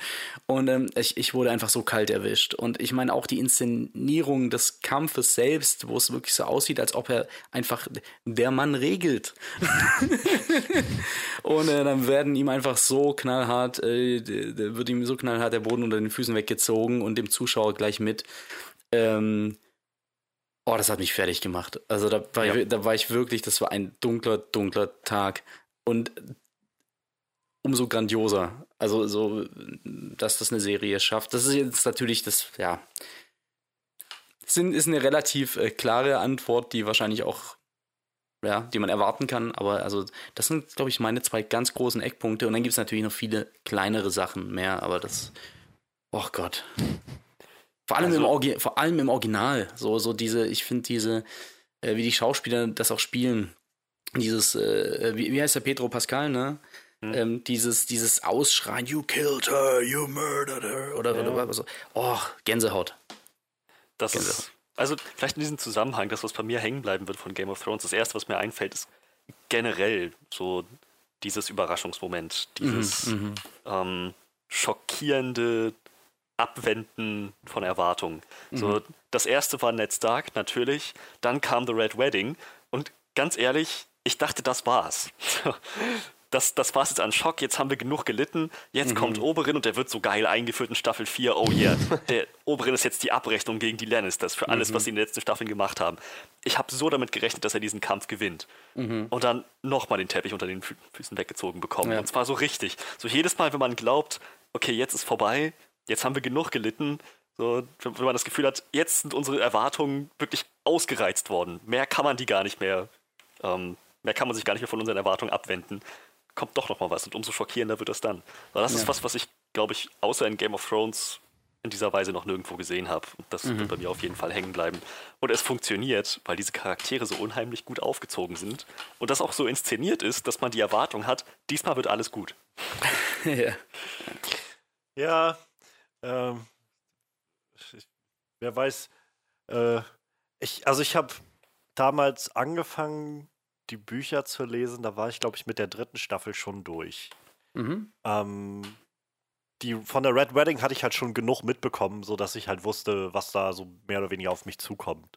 Ähm, schockierend ist es halt trotzdem, das zu sehen. Und gerade als ich Anfang des Jahres jetzt meinen Rerun gemacht hatte, ist halt auch nochmal richtig andere Happen, so das am Stück alles zu sehen, wie, wie Rob. Also ich muss sagen, gerade auch beim zweiten Schauen, so beim Rerun jetzt war ich sehr, sehr an, an Rob rangeraten. So ein groß, also toller Charakter gewesen und auch so großartig gespielt von Richard Madden. Und ähm, das Ende bei der Red Wedding ist halt schon sehr, sehr emotional irgendwie zu sehen. Und auch immer dann das, ach, dass seine, seine Frau dann auch irgendwie noch so voll in den Bauch abgestochen wird und so. Und das ist halt so alles so, ah, Leute, bitte, Leute.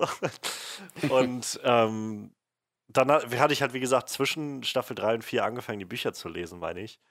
Und ähm, war aber da an dem Punkt auch noch nicht so weit, dass ich wusste, was in, äh, am Ende von, also von Buch 4 dann irgendwie passiert mit, mit ähm, Oberin. Und zumal Oberin in den Büchern halt auch eine, eher noch eine Randfigur ist. Also er taucht halt schon auf und das spielt auch alles irgendwie eine Rolle, aber ich glaube, vielleicht in drei Kapiteln oder so. Und ähm, halt auch immer nur, wie das die Kapitel halt sind, aus dieser, dieser POV-Perspektive, äh, dass man halt immer bloß wahrnimmt, wie jemand anders ihn wahrnimmt. Und ja. ähm, hier ist natürlich einfach, sie haben halt mit Pedro Pascal so einen wahnsinnig guten Treffer gelandet beim Casting, der das so ausgereizt hat, die Szenen, die er hatte. Und ähm, ja, also ich meine, ich, ich war an dem Zeitpunkt schon so weit mit der Serie, dass ich mir gesagt habe, so ich lasse mich jetzt auf keinen Charakter mehr ein, so, so gefühlsmäßig, sag ich mal. ähm, aber cool ist der Charakter natürlich so. Aber ja, also ich, ich kann mich nur noch erinnern, dass ich dann den Montagmorgen saß, nachdem die Folge draußen war und habe Frühstück gegessen und diese Folge geschaut. Und dann ging dieser Kampf los und so weiter. Und dann ähm, steht er dann nachher mit diesem you, you haven't confessed und zieht dann irgendwie diesen, diesen Speer wieder aus, aus dem Mountain raus und ich saß gerade irgendwie so mit meinen Cornflakes in der Hand. So, oh Gott, oh, oh Gott, nein. So, und, und dann vor allem dann gleich so das erste ist, wie er ihm so ins Gesicht schlägt und ihm irgendwie so zwei Pfund Zähne aus dem Gesicht fliegen. Und ich so gedacht, oh, oh nee. Das ist halt dieser Punkt, wo ich auch einfach so empfindlich bin für Gore. Und, das oh, oh.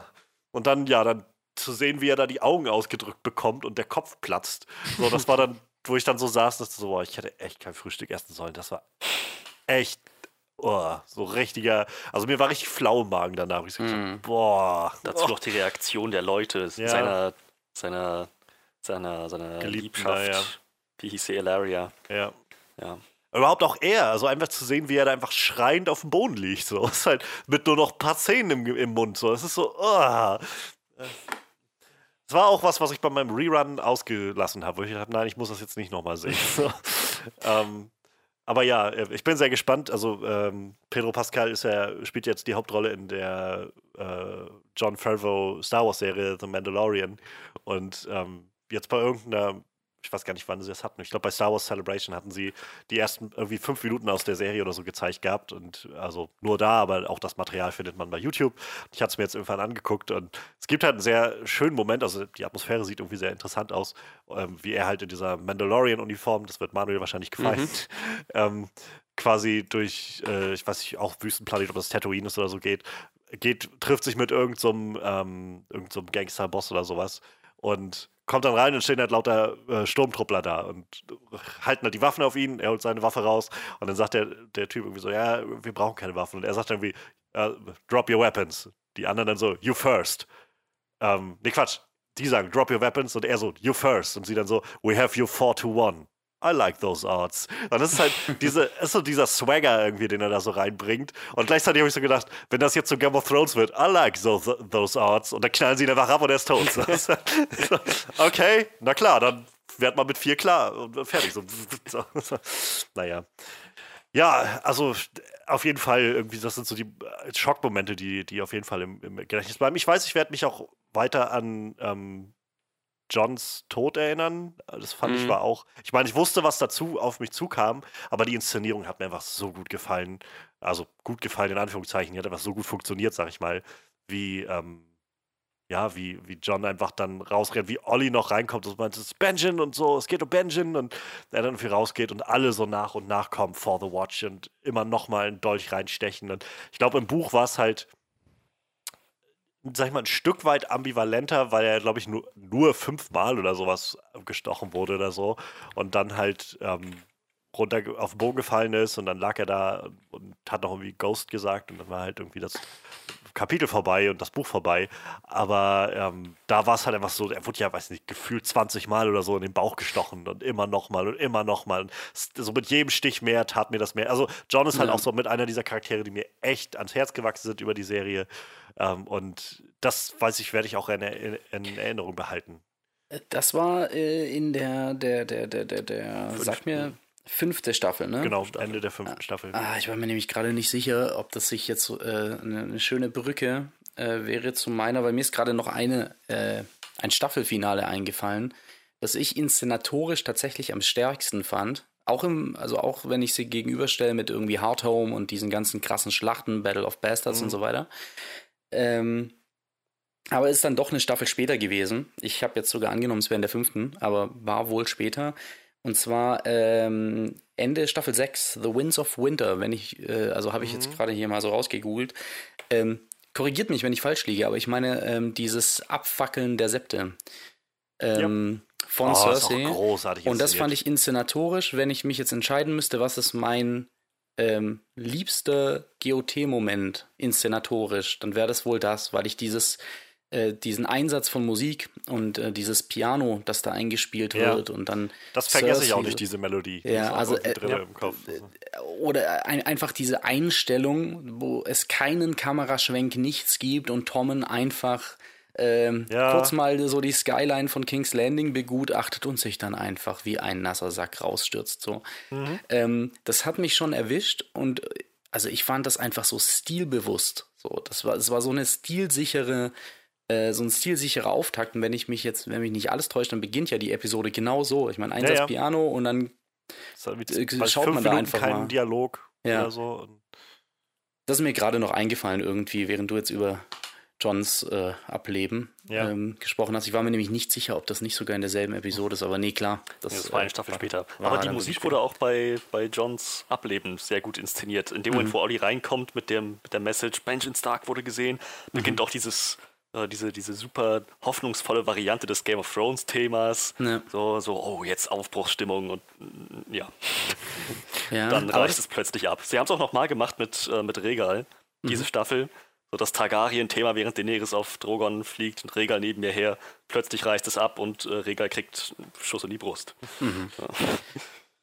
Ja, Also ich, ich, ich wo du es so erwähnst, also auf jeden Fall die Szene ist halt auch nochmal so ähm, hervorhebenswert, dies, diese Sept of Baelor-Moment irgendwie. Und ich kann mich erinnern, damals, als die Folge rauskam, war ich auch so voll hin und weg davon und hatte dann im Nachhinein ganz viel gelesen, dass so, dass immer wieder, also dass Leute meinen, ja, und das war jetzt so der, der Pate-Moment von, ähm, von Game of Thrones und so. Und, und ich hatte halt zu dem Zeitpunkt der Pate noch nicht gesehen und dann aber halt, weiß ich nicht, einen Monat später oder so lief der Pate bei uns mal im Kino hier, im, im so im Programmkino und ähm, konnte ich den dann sehen und in dem Moment hat es auch sofort Klick gemacht. So. Ja, ja. also der Schluss von der Pate irgendwie, wenn, so wie Cersei einfach dasteht und einfach nur guckt und so, so alles seinen Gang gehen lässt, was sie da angestoßen hat, so ähm, steht, steht Al Pacino ja auch am Schluss irgendwie dann da bei der Taufe seines Neffen und ähm, auch da diese Klaviermusik drunter und so langsam baut sich irgendwie alles auf und mit einem Schlag. so.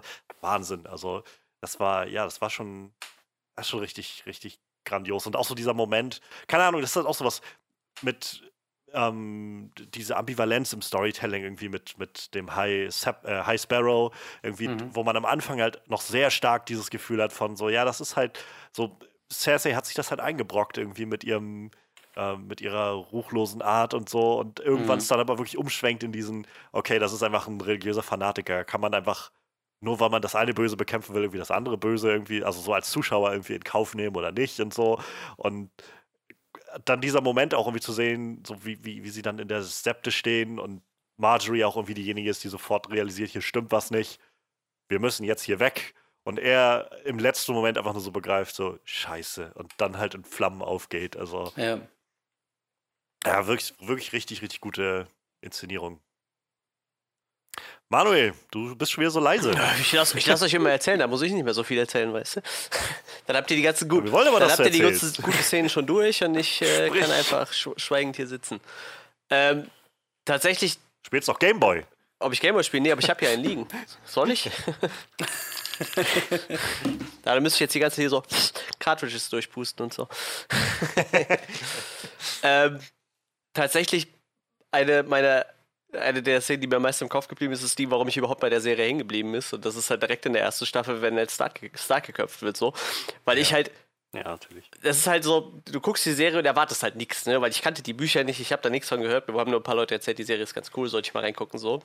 Und das Erste, was du so denkst, wenn du die Serie guckst, ist so, boah, Ned Stark, der ist cool, so. Du magst den Schauspieler, den kennst du doch von Herr der Ringe, so. Der ist ja aber so schon früh gestorben, aber eigentlich findest du den Charakter total cool. Und, und dann magst du, lernst den auch so irgendwie über die Staffel, so, hast du den echt gern so und der wird geäxt, so. Und dann weißt du, in dieser Serie wird auf jeden Fall nicht gespaßt, so. Und wenn du dich da ein bisschen mehr damit beschäftigst, dann weißt du halt auch so, dass äh, George R. R. Martin wohl so sehr gerne damit spielt halt, ne? Ge- Genau damit, so. Die Leute sollen wieder ein bisschen Angst haben, so um ihre Lieblingscharaktere und weiß ich nicht, da sollten halt Überraschungen drin vorkommen und nicht alles so weichgespült irgendwie. Und ey, das war halt so dieser Punkt, wo ich gesagt habe, so, boah, die Serie musst du halt durchziehen, so, weil direkt einfach einer, war ja auch in der Staffel ein Hauptcharakter eigentlich, ne? Und der wird halt direkt weggeext Ja. in der Staffel, wo du so denkst, okay, hier wird halt auf jeden Fall nicht gespaßt, so. Äh, Das ist auch diese Staffel, wo man natürlich dann auch Joffrey hassen gelernt hat. So. Äh, Immer noch Hut ab für den Schauspieler. Der hat das einfach großartig gemacht. So. Ich hasse Joffrey immer noch. Ich glaube, wenn ich den Schauspieler sehen würde, würde ich sagen, ey, du hast das so gut gemacht, ich hasse Joffrey immer noch so. ja, vor allem, Ich hasse dich. Darf ich auch ja, wieder so etwa. habt, ihr, habt ihr ihn eigentlich äh, äh, erkannt? Dann äh, rückblickend, vielleicht hat der eine oder andere nochmal ähm, Batman Begins geschaut. Ja, ja, ja, Ja, ja. natürlich. Ja? Das, ist, das ist so ein kleiner, süßer Junge. Ich glaube, im CinemaSins-Video dazu sagt auch Jeremy so, Batman tötet King Joffrey nicht, obwohl er die Gelegenheit hat. ja, das, na. Okay, sorry, das ist mir gerade nur spontan eingefallen. Ja, das passt ja auch irgendwie. Ja, also äh, für Ned Stark, ja. Ich, an, an dem Punkt, als ich angefangen habe, die Serie zu gucken, war das halt schon überall in aller Munde immer und so weiter. Ähm, aber es ist trotzdem, also nichtsdestotrotz verspürt man das halt immer wieder. Also gerade auch, wenn man dann, naja, wenn man die mal wieder von Anfang an guckt, so, es ist halt so ein elementarer Charakter in den ersten, in der ersten Staffel und in den ersten Folgen und ähm, du, man, man schießt sich halt drauf ein. Man schießt sich drauf ein, dass das halt dein Hauptcharakter ja, ist. Ja, so. ganz genau. Er mhm. trägt halt genau diese typischen Qualitäten des Hauptcharakters mit sich rum. Er ist halt dieser, diese, dieser ehrenvolle Mann im Angesicht irgendwie der Korruption und des Bösen und so weiter. Und ähm, so, er ist derjenige, der irgendwie das, äh, die Ungerechtigkeiten aufdeckt und so, dass, dass, äh, dass nicht die echten Kinder von Robert sind und so weiter. Und, und bis zum Schluss, also selbst wenn man es weiß, so bis zum Schluss habe ich so diese innere Gefühlshaltung von, jetzt muss doch irgendwie noch, irgendwo muss doch jetzt hier einen Ausweg geben. So. Irgendwas muss doch jetzt passieren, irgendwer kommt doch jetzt ja, noch ja, oder so. Genau. Nee. Selbst Aria mit ihrem kleinen Dolch hat man noch so ein bisschen auf dem Schirm. So. Ja, genau. So, du, man greift halt nach allen Strohhalmen, die man so finden kann. Und es wird ja halt klar gemacht, nee, das, das ist es nicht. So schön das auch wäre, es, diese Welt funktioniert nicht so. Ja, das war das halt so, was mir das gezeigt hat. Deshalb finde ich diese Szene halt immer noch irgendwie total wichtig irgendwie. Ich glaube, sonst hätte ich ja. die Serie wahrscheinlich auch nicht geguckt, weil, wenn man bei ehrlich ist, die erste Staffel ist halt sehr politisch und so. Das war halt eigentlich nicht so das, wo ich so echt Bock drauf hatte. Und dann, ich weiß, danach hat es mich halt. Vor allem, da merkt man auch viel, dass sie noch nicht so ein hohes Budget haben. Nee, da, ja, das kommt noch dazu. So, da mhm. gibt es halt immer wieder so diese Momente, wo das Gefühl hast, also im Nachhinein, also in den späteren Staffeln ist es dann doch viel eindrucksvoller und so. King's Landing ist viel, sag ich mal, ehrfurchtserweckender als halt noch in der ersten Staffel, wo du so irgendwie ein paar kleine Ecken irgendwo siehst oder Großteile dann irgendwo in irgendwelchen, unterhält man sich in irgendeinem Stall. Aber, aber so. das Schöne ist halt, das braucht es Gott sei Dank in der Staffel nicht. Stell dir vor, du hättest die Drachen in der Staffel schon ja. gehabt, so, da wärst du ja schon, das, das wäre schon richtig zum Kotzen gewesen, wenn du da kein Budget für gehabt hättest und das halt total kacke ausgesehen hätte. Ne? Das ist schon ganz gut. Das war schon, ist schon geschickt geschrieben, dass am Anfang echt noch nichts passiert. Ich glaube, man sieht halt ein paar weiße Wanderer, ne? aber das war's auch. Ja, sorry vor kurzem einen Kommentar gehört von dem, also beziehungsweise gesehen, von dem Regisseur dieser Folge, Belor, wo Ned Stark stirbt. Der halt auch ganz bewusst gesagt hat, so, wir hatten erstens nicht das Budget für genug Extras, das sieht man auch in diesem Shot. Mhm. King's Landing hat irgendwie gefühlt 80 Einwohner, die jetzt alle dastehen. Und ähm, zweitens diese, dieses Element, dass er Sansa und Arya und, und Cersei noch, und Varys noch da stehen hat und immer den Fokus der Kamera gerückt hat, war wohl auch ganz bewusst, damit sich die Zuschauer, wie du gerade meintest, Johannes, Hoffnung machen. Irgendwie muss es doch mhm. jetzt noch was geben, was ihn rettet. So, nein. Das ist Wahnsinn. Du spielst mit meinen Gefühlen. Oh. ich bin immer wieder überrascht, also wo du gerade den Regisseur erwähnt hast, Alan Taylor, ähm, so, ich denke, der, der, hat so großartige Game of Thrones Episoden gemacht und dann macht er irgendwie Terminator Genesis und Tor 2. So, so, irgendwie seltsam manchmal. ähm, eine Szene, also es gibt, glaube ich, auf jeden Fall noch so einige große, so von diesen Bombast-Szenen und so, aber ich will mal auch eine kleine Szene ansprechen, die ich auf jeden Fall nicht vergessen werde, die mir in Erinnerung bleibt. Ähm, und das, die involviert zwei Charaktere, die über die Serie mit zum auch meinen Lieblingscharakteren geworden sind. Ähm, und zwar ist das die Szene im, im Badehaus zwischen Jamie und Brienne. Oh ja. Die, mhm, mhm. die ich finde die so grandios von, das ist genau dieser Punkt, wo ich so immer wieder das Gefühl habe, Jamie, ich habe Jamie so gehasst in der ersten und zweiten Staffel. Und auf einmal ab der dritten Staffel und auch im Buch ist es dann nachher irgendwo, ich glaube auch ab dem dritten Buch, wenn er auf einmal, er kriegt auf einmal seine eigenen Kapitel und so. Und du kannst halt nicht anders, als auf einmal eine neue Perspektive entdecken und ein Mitgefühl entwickeln für verschiedene Sachen. Und auf einmal ein Gefühl dafür zu entwickeln, was der Mann eigentlich alles durchgemacht hat, warum er gewisse Dinge gemacht hat, für die er irgendwie gescholten wird, obwohl er eigentlich aus einer anderen Intention gehandelt hat und so weiter und warum er diesen Schutzwall um sich aufbaut und immer wieder einfach sagt, ja, die ganzen Ritter und der ganze Scheiß interessiert mich als ein Dreck so. Und ähm, so, so Stück für Stück dann in dieser Kombination mit, mit Brienne auf einmal da, da rausgelockt wird und auf einmal so immer weiter so, so sie oder ihr Beispiel irgendwie von dieser Person, die es noch schwieriger hat als manche andere Leute in dieser Welt, ähm, und trotzdem versucht irgendwie sich an ihren Kodex zu halten, an ihren inneren Kompass und so. Und und dann halt, ja, diese, diese Konfrontation zwischen den beiden im Badehaus und er, wo er das erste Mal so herausbricht und das irgendwie so offenlegt und ähm, da, dass der Mad King irgendwie alle niederbrennen wollte und er halt ähm, das nicht, er auch nicht das eingehen wollte, seinen Vater umzubringen und äh, dann kommt Ned Stark und richtet äh, einfach über ihn, ohne zu wissen, was da eigentlich von sich geht und so weiter und Brienne, die so nach und nach einfach irgendwie auch Mitgefühl für ihn entwickelt und das Schauspiel ist auch einfach so großartig und äh, auch wie, äh, wie, wie Jamie dann nachher so die, das Bewusstsein verliert und sie dann um Hilfe. Also ich, diese Szene, ich finde, die werde ich so auch mit mir tragen, glaube ich, noch, noch viele, viele Jahre. Ich, so eine der, der ruhigen, wirklich ganz kraftvollen Momente der Serie.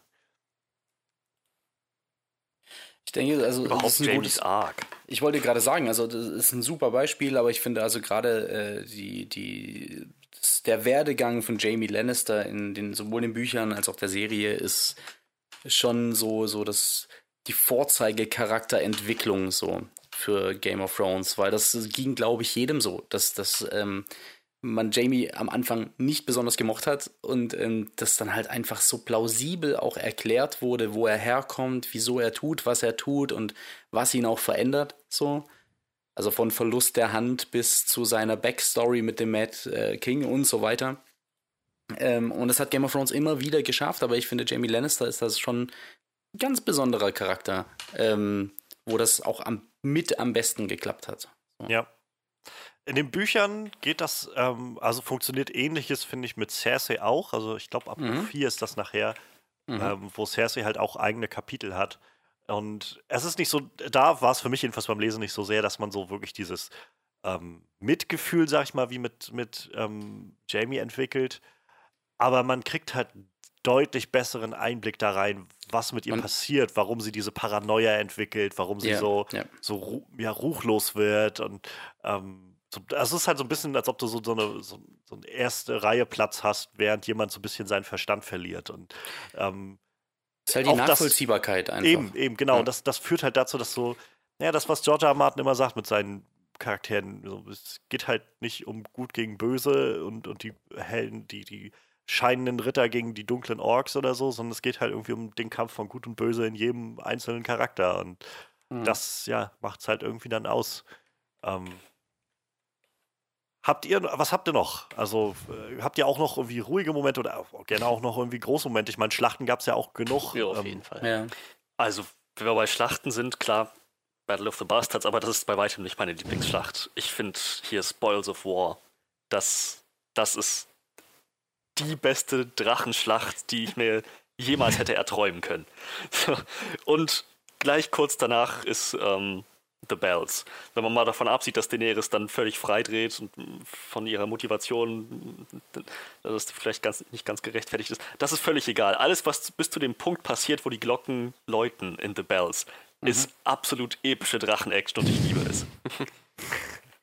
The Dragon Fan approves.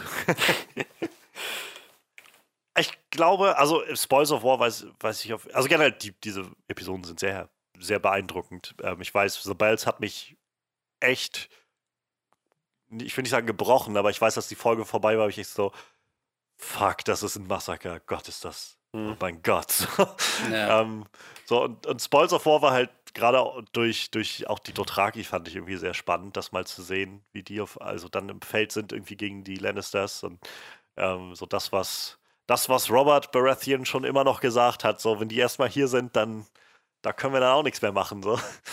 Und ähm, auf jeden Fall sehr, sehr beeindruckend. Gerade da haben sie es halt sehr schön geschafft, so diesen Fokus immer wieder auf Bronn und auch Jamie zu legen, die dann irgendwie in diesem Chaos von Bränden und, und Leuten, die irgendwie alle um Hilfe schreien, so irgendwie versuchen zu, zu navigieren.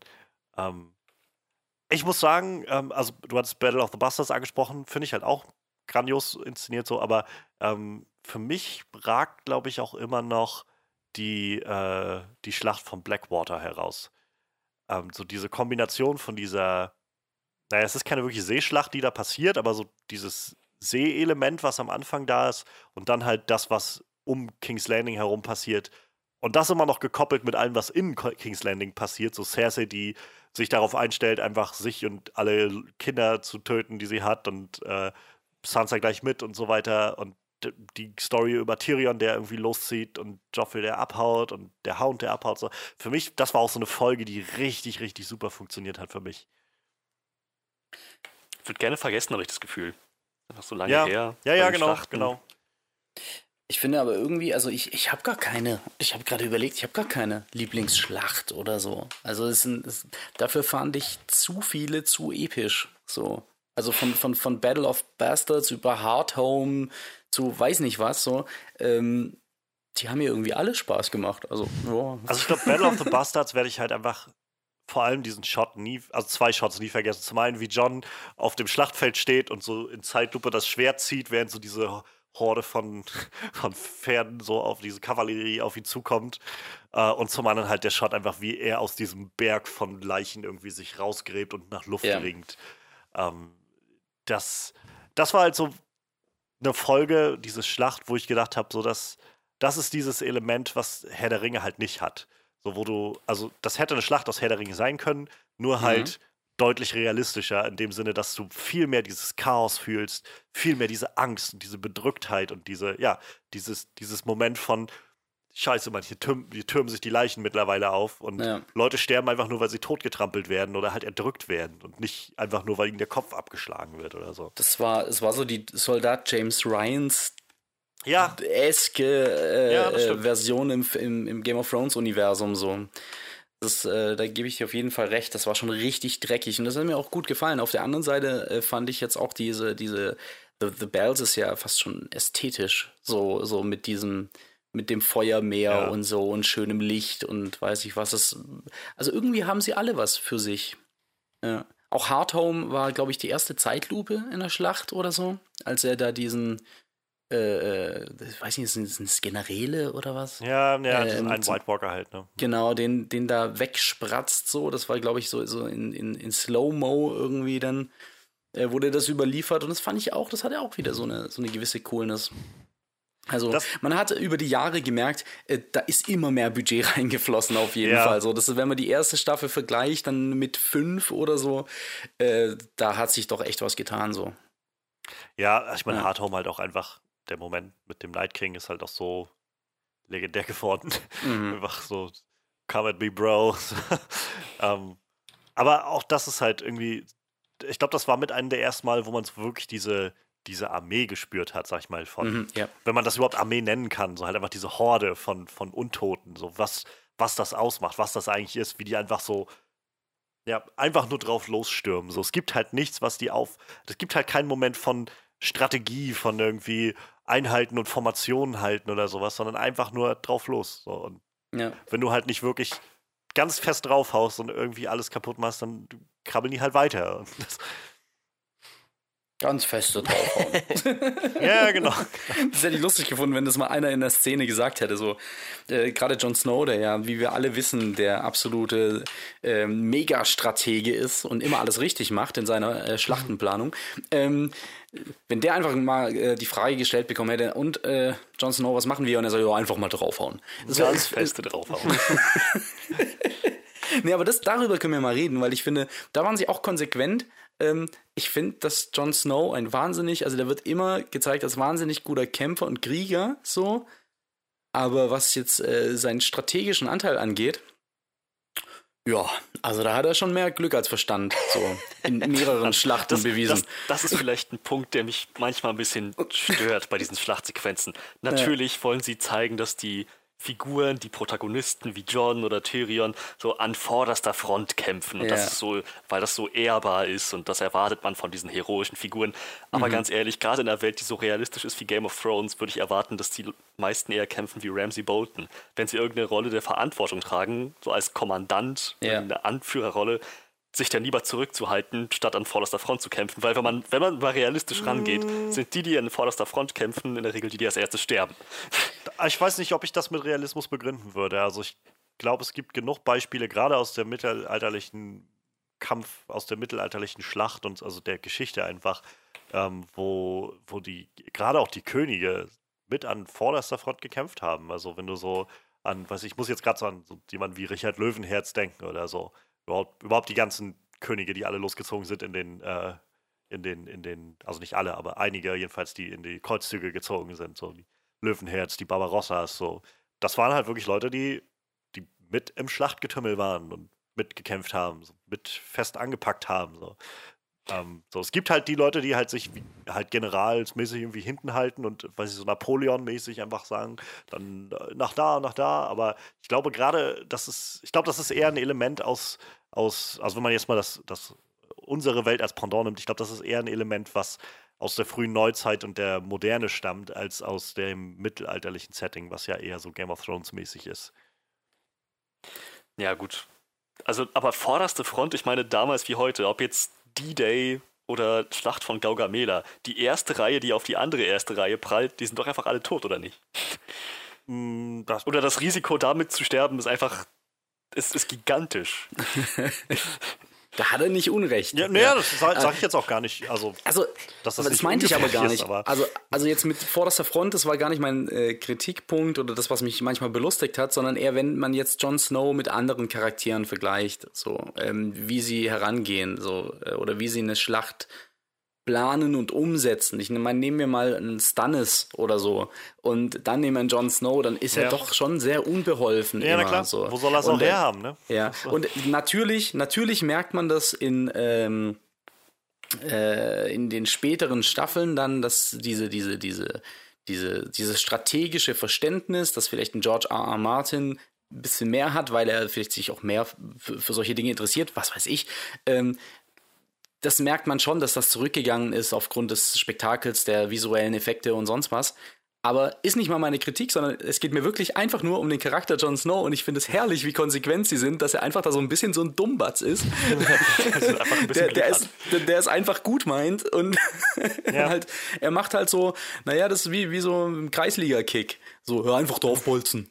Ich, ich, ich, finde gerade die, die Battle of the Bastards und vor allem der, der, der Lauf dahin hat mhm. das eigentlich so klar gemacht, irgendwie mit, ja. mit ähm, Sansa, die irgendwie relativ schnell irgendwie meinte, Dude, wir haben nicht genug Leute, wir müssen irgendwie ja. gucken, dass wir was anderes organisieren so und wir müssen uns irgendwie anders positionieren so und er halt so, nein, das muss jetzt sein. So geht halt nicht anders. Und, ähm, so, echt, wieder sowas, wo ich, ich kann beide Positionen sehr gut nachvollziehen. Ja, ja. Ich kann nachvollziehen, ja. Wie, aus welcher Position er kommt, nach allem, was er gesehen hat. Ähm, und gerade so wahrscheinlich wie mit den, wenn du irgendwie mit ein paar White Walkern oder sowas zu tun hattest oder so Whites, dann ist wahrscheinlich auch einfach hauptsächlich äh, irgendwie drauf. So.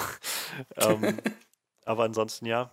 Ähm, aber gerade wo es auch gesagt hast, so Stannis, ich Sun ist überhaupt so ein Charakter, vielleicht mal so von den Hauptcharakteren absieht, so ein Charakter, den ich gerade beim Rewatch irgendwie sehr genossen habe an vielen Stellen und wo ich auch viel mehr dessen Tragik irgendwie nachempfinden konnte. Mhm. Ähm, so dieser, diese Figur, die die so, die eigentlich von Anfang an im, im, Recht war, so, die, die eigentlich wirklich den rechtmäßigen Anspruch auf diesen Thron hatte, wahrscheinlich auch einen guten, wenn auch nicht beliebten König gemacht hätte. So und ähm, einfach es einfach nicht hinhaut, weil er, weil ja, nicht genug Leute um sich scharen kann oder sowas. Und je weiter er sich aber immer auf, auf Melisandre einlässt, auf diesen ganzen Hokuspokus und so weiter, mhm. so umso weiter kommt er einfach irgendwie immer an den Punkt, dass er sagt, ich, ich kann jetzt nicht aufhören. So, ja. wenn ich jetzt aufhöre, dann wäre das alles umsonst gewesen. Und das heißt halt weiter und weiter und weiter. Und ähm, auch so ein toller Moment, finde ich, wenn Stannis und John sich das erste Mal treffen, ähm, hinter der Mauer, wo er gerade bei, bei Mans Raider ist und halt davor mal diese Truppen reinmarschiert kommen von, von Stannis. Ähm, und ja, er dann so nach und nach irgendwie nach Norden geht und so und bis zu dem Punkt, wo er irgendwie dann bereit ist, seine Tochter zu verbrennen. So und mhm. du irgendwie merkst so, ich kann einfach nicht umkehren es geht nicht. So, ich, ich kann an diesem Punkt nicht umkehren und dann noch halt draufgepackt, dieses ganze, ähm, ja, dieses ganze, dieser Messias-Komplex ist es wahrscheinlich, wenn du dann eingeredet bekommst, du bist der eine Auserwählte, du musst, du bist der Einzige, der diese Welt noch retten kann und so weiter. Du musst tun, was möglich ist, um diese Welt zu retten. Ähm, so, ich, so das ist echt eine richtig krasse Tragik. Also, ich meine, niemand wird wahrscheinlich sagen, ja, es war die richtige Entscheidung, deine Tochter zu verbrennen. ähm, ja, aber ich einfach nur in diesem Punkt irgendwie so, so man, man, man leidet so ein bisschen einfach mit mit ihm, finde ich. Ja.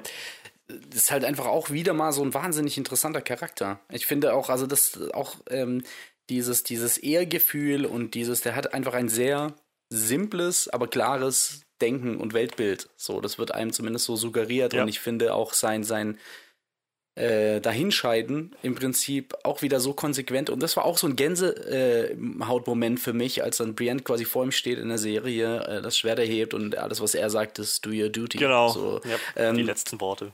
Das fand ich einfach da, innerlich habe ich applaudiert einfach dafür, was sie mit dem Charakter gemacht haben und ähm, und das macht auch Game of Thrones aus für mich. So diese, diese Tiefe in den Charakteren einfach. Ist übrigens auch sowas, äh, um jetzt, ohne jetzt zu spoilen, nochmal so, so ein nochmal rüber zu werfen zu einer anderen Serie.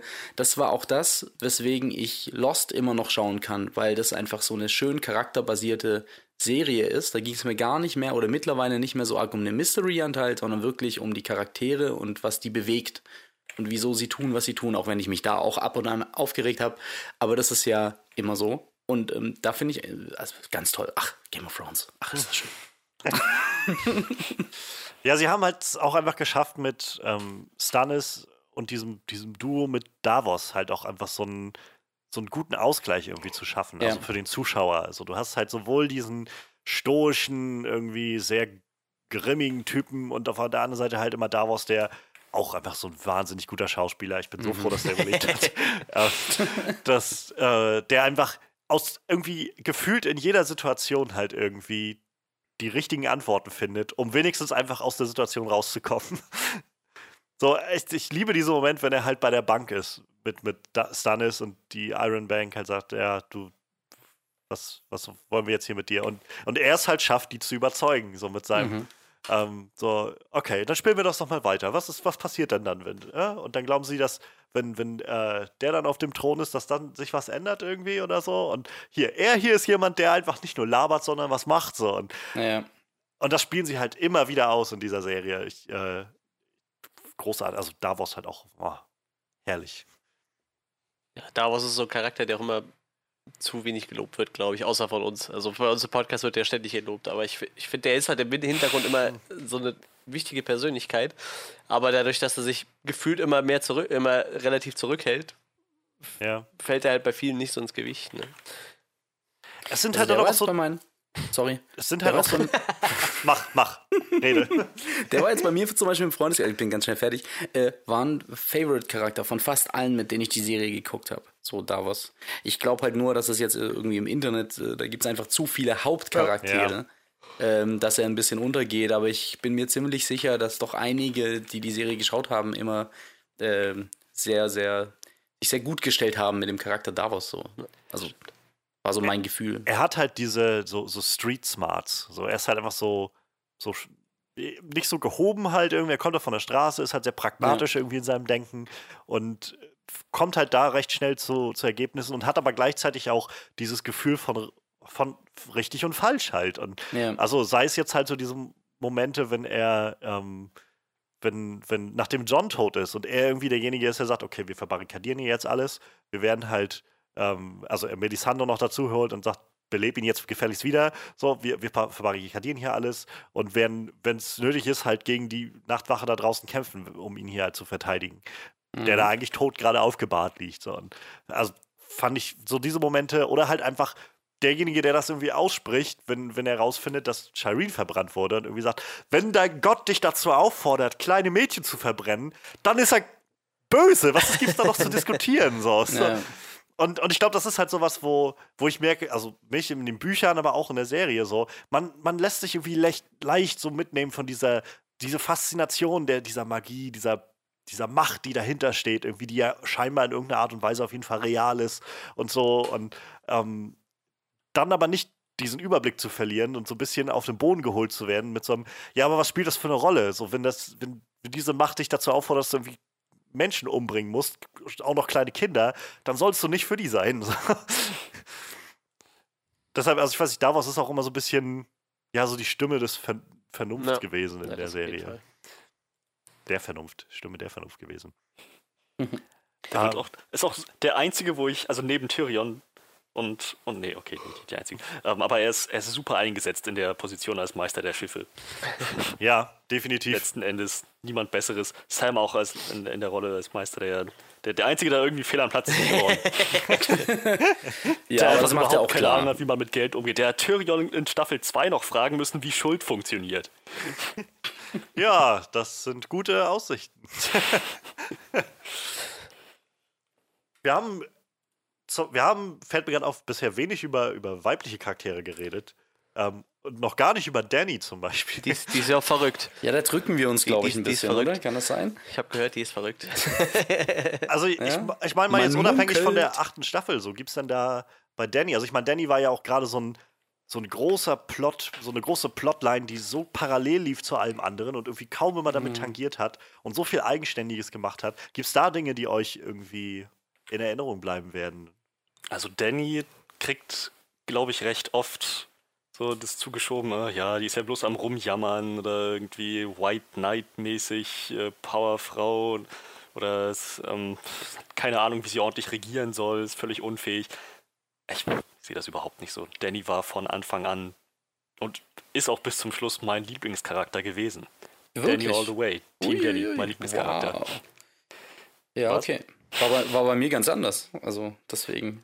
Was, was, sind denn, was wird dir denn da so in Erinnerung bleiben an Momenten von Danny? Ähm, also ihre komplette Arc im Prinzip. So diese, wie, wie sie aufgezogen wird, als dieses zerbrechliche, schüchterne kleine Mädchen, das irgendwann feststellt, was eigentlich für eine Kraft in ihr steckt und wozu sie fähig ist und das dann halt nutzt, um Gutes zu tun. Darüber hinaus halt die Tatsache, dass sie, naja, nicht so wie, wie John oder Ned Stark oder Captain America, so dieser Charakter ist, stur, das Richtige, was auch immer es kostet, völlig egal, ähm, wie die Konsequenzen aussehen, das Richtige tun. Ehrbar mag das sein. Besonders pragmatisch und nützlich ist das nicht. Tyrion stellt das ja heraus, auch in Staffel 7. So, als er zu John sagt, Alter, hast du schon mal dran gedacht, hin und wieder ein bisschen zu lügen? So klar ist das nicht, nicht ehrbar und so wirft das andere Probleme mit sich, aber fürs Erste wäre das die beste Entscheidung gewesen. So, und Daenerys hatte halt immer diesen, diesen richtigen moralischen Kompass, hatte ich das Gefühl. Dass sie weiß, was wann zu tun ist. So, ja, sie war skrupellos an einigen Stellen und ja, das hatte Konsequenzen, aber letzten Endes wollte sie regieren und musste auch irgendwo Ehrfurcht erbieten. Und sie macht Fehler, natürlich. John macht auch Fehler. Ned Stark hat auch Fehler gemacht. Machen alle Fehler. So, und sie ist halt diejenige, die so mit dieser Kraft, die in ihr wohnt, mit dieser Macht, dieser Autorität, die sie irgendwann erkennt, dass sie die einfach mitbringt, dass sie damit das Richtige tut und versucht, das Richtige zu tun. Und tja, wenn Dinge ein bisschen anders gekommen wären, wäre sie, glaube ich, die perfekte Herrscherin für Westeros gewesen. Das, was Wahres in ihr gesehen hat, habe ich, glaube ich, die ganze Zeit in ihr gesehen, auch bis zum Schluss. Ja, deswegen, Danny, Danny bleibt mir in Erinnerung als der Game of Thrones Charakter. Also ich wiederhole mich jetzt kurz und sage nochmal, wow. Aber ähm, ohne jetzt irgendwie da so, so was Sarkastisches im Hintergrund zu haben, weil ich finde das wirklich schön, wie du, wie du, äh, also wie du sie siehst. So. Ähm, vollkommen anders als ich das tue zum Beispiel. Aber meine Frau zum Beispiel hat das auch von Anfang an bis, naja, okay, bis zur vorletzten Folge fand, war, war sie auch total Team Danny. Und bei mir ist es eher so, dass äh, Daenerys, äh, ich fand sie schon interessant, so. Aber gerade auch in der Serie war das jetzt schon so, dass es auch öfters mal war, wenn gerade im Anfang der Geschichte, wenn es dann wieder hier mehr in den Süden ging und sie wieder mal gewandert sind, ähm, die Storyline hat mich nicht immer, also wirklich, ich muss mich vorsichtig ausdrücken, was meckern auf hohem Niveau, äh, nicht immer komplett gepackt. So, ich war auch nicht immer bei ihren Entscheidungen voll dabei. Ich habe dann auch immer mal, manchmal auch gedacht, ach Mädel, also, oh, Ich glaube, das ist halt. gesagt, sie machen alle Fehler. Das, ist, das wollte ich gar nicht sagen. Ja, ja, ja, natürlich. Äh, äh, ey, ich, Jon Snow ist der Erste, den ich, habe ich ja vorhin schon an Pranger gestellt. Der Typ ist manchmal wirklich unfähig. Aber es ist, es ist dennoch so, dass ich da, ähm, dass es mich da weniger genervt hat. Also Daenerys war immer so ein Ding, da war ich mir nie so ganz sicher. Mag ich sie jetzt so sehr oder finde ich sie sogar ein bisschen doof? Oder ähm, also das war immer so ein, so ein, so ein, so ein sehr ambivalent. So letzten Endes hat's mir, hat mir ihre Geschichte schon gefallen und ähm, sogar der Ausgang, natürlich nicht für den Charakter, aber ähm, für die komplette Geschichte dann doch schon. Ähm, aber ich finde es einfach interessant, weil ich, ich war eben immer schon House Stark komplett so verhaftet und, und vielleicht haben mir da auch einfach andere Dinge gefallen, aber Daenerys war immer ein ganz schwieriger Charakter für mich. Sowohl in den Büchern als auch in der Serie. In der Serie war es noch schwieriger für sie, weil ich Emilia Clarke nicht so sehr feier in der Rolle. Aber ähm, naja, Höhen und Tiefen. Ich glaube, das Problem ist halt, oder was das Problem, aber ich glaube, was halt ein bisschen schwieriger macht, ist halt, dass diese Story, wie gesagt, so komplett unabhängig von allem anderen funktioniert. Und während du sein, halt, ja. während du halt in der, gerade in den ersten Staffeln jedenfalls, in Staffel 1 und 2, würde ich mal sagen, viel in Westeros halt immer hin und her cuttest zwischen den verschiedenen Storylines, mhm. wo du immer noch einen Überblick hast, wie die miteinander so zusammenhängen, irgendwie wie die Starks und die Lannisters und wie das irgendwie zusammenhängt und auch John an der Mauer, wie das mit denen zusammenhängt und so. Fehlt, glaube ich, einfach, wenn du dann immer nach, nach Essos cuttest, so hast du halt immer ja. das Gefühl von, oh, jetzt geht's weg von der Storyline, wo ich die ganzen Charaktere kenne und die irgendwie vorangetrieben wird, selbst mit anderen Storylines.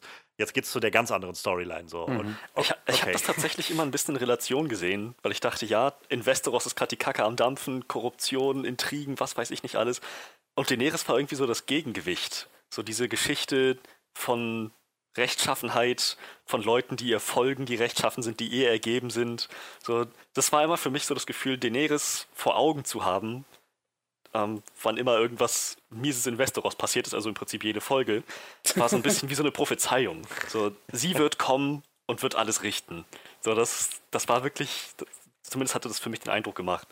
Und ähm, also ja, für mich hat das, für mich hat das funktioniert. Mich hat das da nicht weiter rausgerissen. Ich war eigentlich immer sehr froh, wenn ich sie gesehen habe. Ich dachte, oh, bisschen aufatmen von diesem ganzen mhm. Mist, der da passiert. Und ähm, also wie gesagt, diese komplette Arc finde ich eigentlich super geil. Aber wenn ich, wenn ich mir, wenn ich mir zwei Szenen rauspicken müsste, die mir in Erinnerung bleiben, was Daenerys angeht, dann würde ich sagen, erstens die Szene, wo sie Viserys sterben sieht. Und zwar mhm. auch ganz willentlich sterben sieht, dabei mhm. zusieht, wie er innerlich verbrennt, quasi, ja.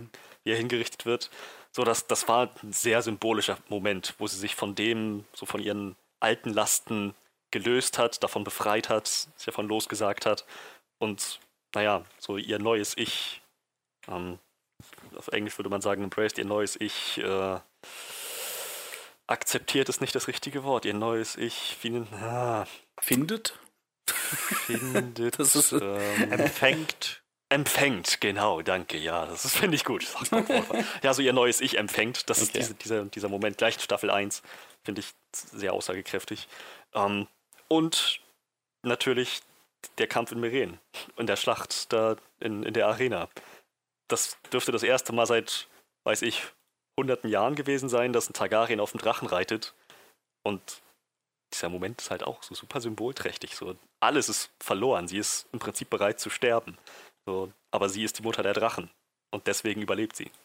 Das sind so zwei Szenen, wo ich denke, oh, Gänsehaut. Wirklich. Mhm. Dazu die Musik, göttlich.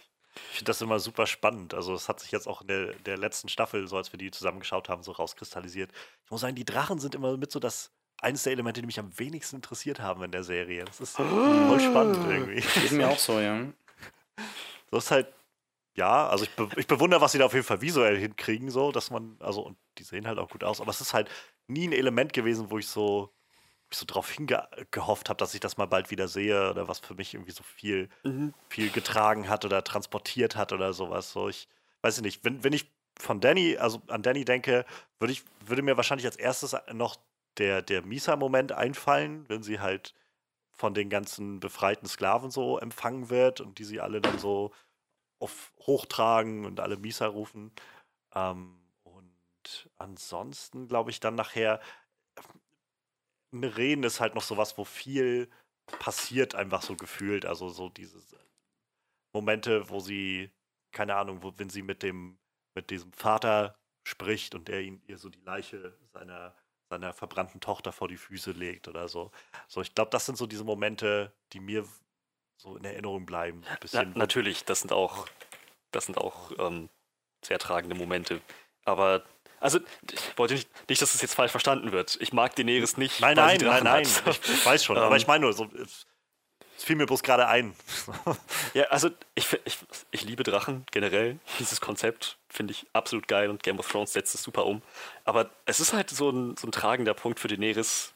Für Daenerys. Gar nicht mal so sehr auf die Drachen fokussiert, aber Daenerys ist die Mutter der Drachen. Das ist auch das, was, glaube ich, hier, ähm, wie hieß er, ähm, Dar Dario zu ihr sagt, Staffel 4 oder so. Die Mutter der Drachen ohne Drachen, die Königin der Drachen, Dragon Queen without Dragons is not a queen. Sie ist, das, das ist das, was letzten Endes sie als diesen symbolträchtigen Savior am Ende rausmacht. Und letzten Endes ist sie nicht nur irgendein Herrscher, irgendein Befreier, irgendein Querdenker, Revolutionär, irgendein Usurper, Thronräuber, sondern sie ist die Mutter der Drachen. Da steht irgendwo so ein, so ein magischer, übersinnlicher Wille dahinter, was sie tut. Jetzt hast du was gesagt. Ähm, was ist eigentlich mit äh, Dario Naharis passiert? Äh, Der bleibt weiterhin in Miren und äh, sorgt dafür, dass die Stadt nicht wieder ins Chaos verfällt. So ah, okay. Das habe ich äh, überhaupt nicht mehr so in Erinnerung. Und schickt hin und wieder betrunkene Textnachrichten per Rabe an den Daenerys. okay. Hm. Ich weiß nicht, ich glaube für mich, ich glaube, das spielt einfach, glaube ich, da so ein bisschen mit rein. So für mich haben halt Drachen besonders dann ab der Staffel, wo sie in Meren war, einfach immer eine ne große potenzielle Gefahr dargestellt. So, und, und ich glaube, das, das führt einfach dazu, dass ich so immer eher das Gefühl hatte von, so, ähm, ich, ich, ich mag lieber die Momente sehen, in der sie halt ohne die Drachen halt irgendwie klarkommen muss, in der sie irgendwie klarkommen, keine Ahnung, der Moment, wenn sie bei den ganzen Karls in äh, Vase Dothrag ist, so ohne Drachen oder so und sich sich befreit daraus irgendwie. So, die, diese Momente, weiß ich nicht, haben für mich irgendwie mehr, mehr Impf, so. So dieses, du, wie du es jetzt gerade beschrieben hast, so mit diesen äh, Usurpern und so weiter. Ähm, keine Ahnung, ich denke mir dann halt eher so, äh, also diese Serie, das kommt auch in den Büchern einfach so sehr immer durch, so dieses, eigentlich hat jeder irgendwie einen Anspruch auf den Thron. Egal, du musst halt einfach nur weit genug zurückgehen oder nicht weit genug zurückgehen und jeder kann irgendwann sagen, nee, eigentlich ist das mein Thron oder eigentlich gehören wir gar nicht mehr dazu oder sowas. Das ist halt so ein, ja, ja auf wen hört man halt eigentlich? Und deshalb ist das irgendwann, wo ich so das Gefühl habe, ich, ich habe mir dann nicht mehr so den Gedan die Gedanken darum gemacht, wer ist jetzt eigentlich der rechtmäßige, wer hat einen rechtmäßigen Anspruch oder irgendwas so. Ähm, sondern keine Ahnung, wer, wer hat Qualitäten, die das, um, um irgendwas gut umzusetzen, um irgendwie gut, gut darum zu Selbst dann spielt das irgendwie eine Rolle in dieser Welt, ich habe keine Ahnung. So. Und, die äh, Qualitäten haben ja mehrere Leute wenn man es mal so betrachtet.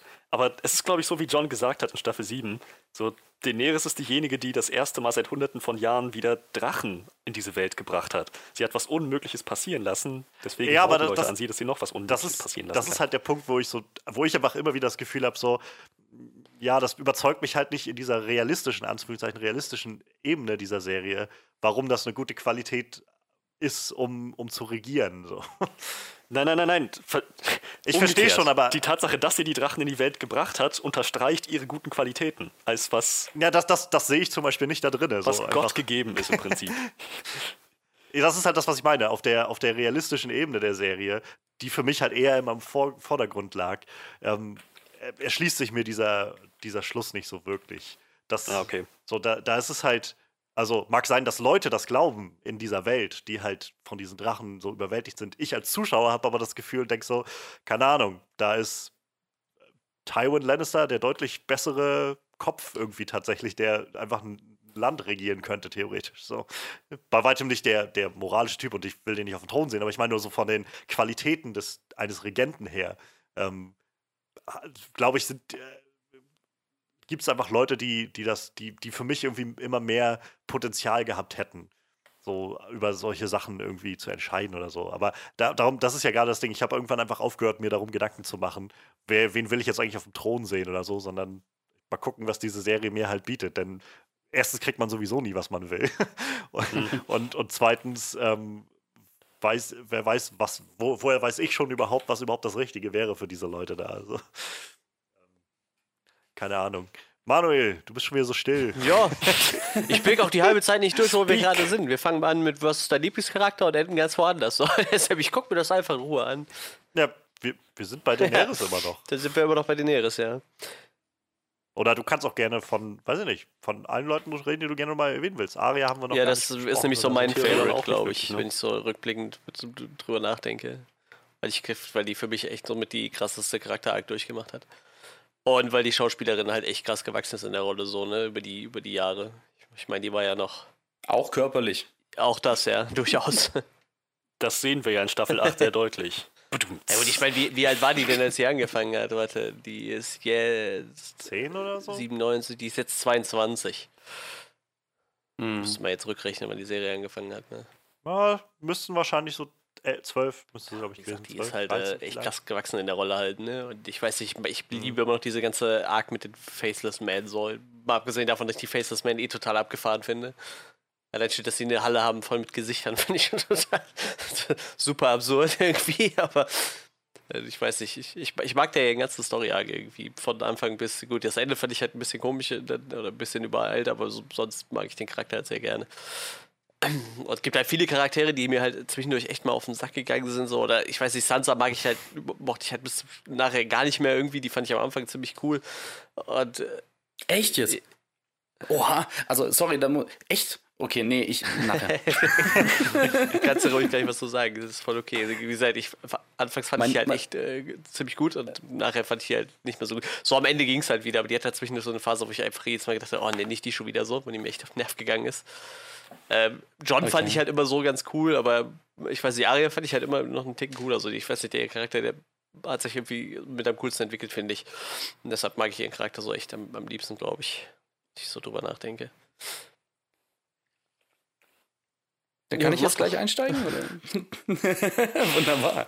Also, zum einen, ey, Aria Das ist kein auch- Wrestling, du kannst. Du Ist, kannst ist, immer nein, gerne ich, ich gebe ihm doch jetzt erstmal recht. Oh, Ich da kommt Manuel mit einem Stuhl und übernimmt das Gespräch. Nee, erstmal nehme ich ihn in den Arm, weil ich finde, Arya ist auch mein Lieblingscharakter, sowohl im Buch als auch in der Serie. Äh, auch wegen Macy Williams. Ähm, ich, ich weiß, dass ganz viele, ähm, auch jetzt in meinem Freundeskreis, so den Character Arc gerade ähm, um die Faceless Man zwar interessant fand, aber so in Summe alles von Arya, so was ihre Story angeht, das gar nicht mal so toll fanden.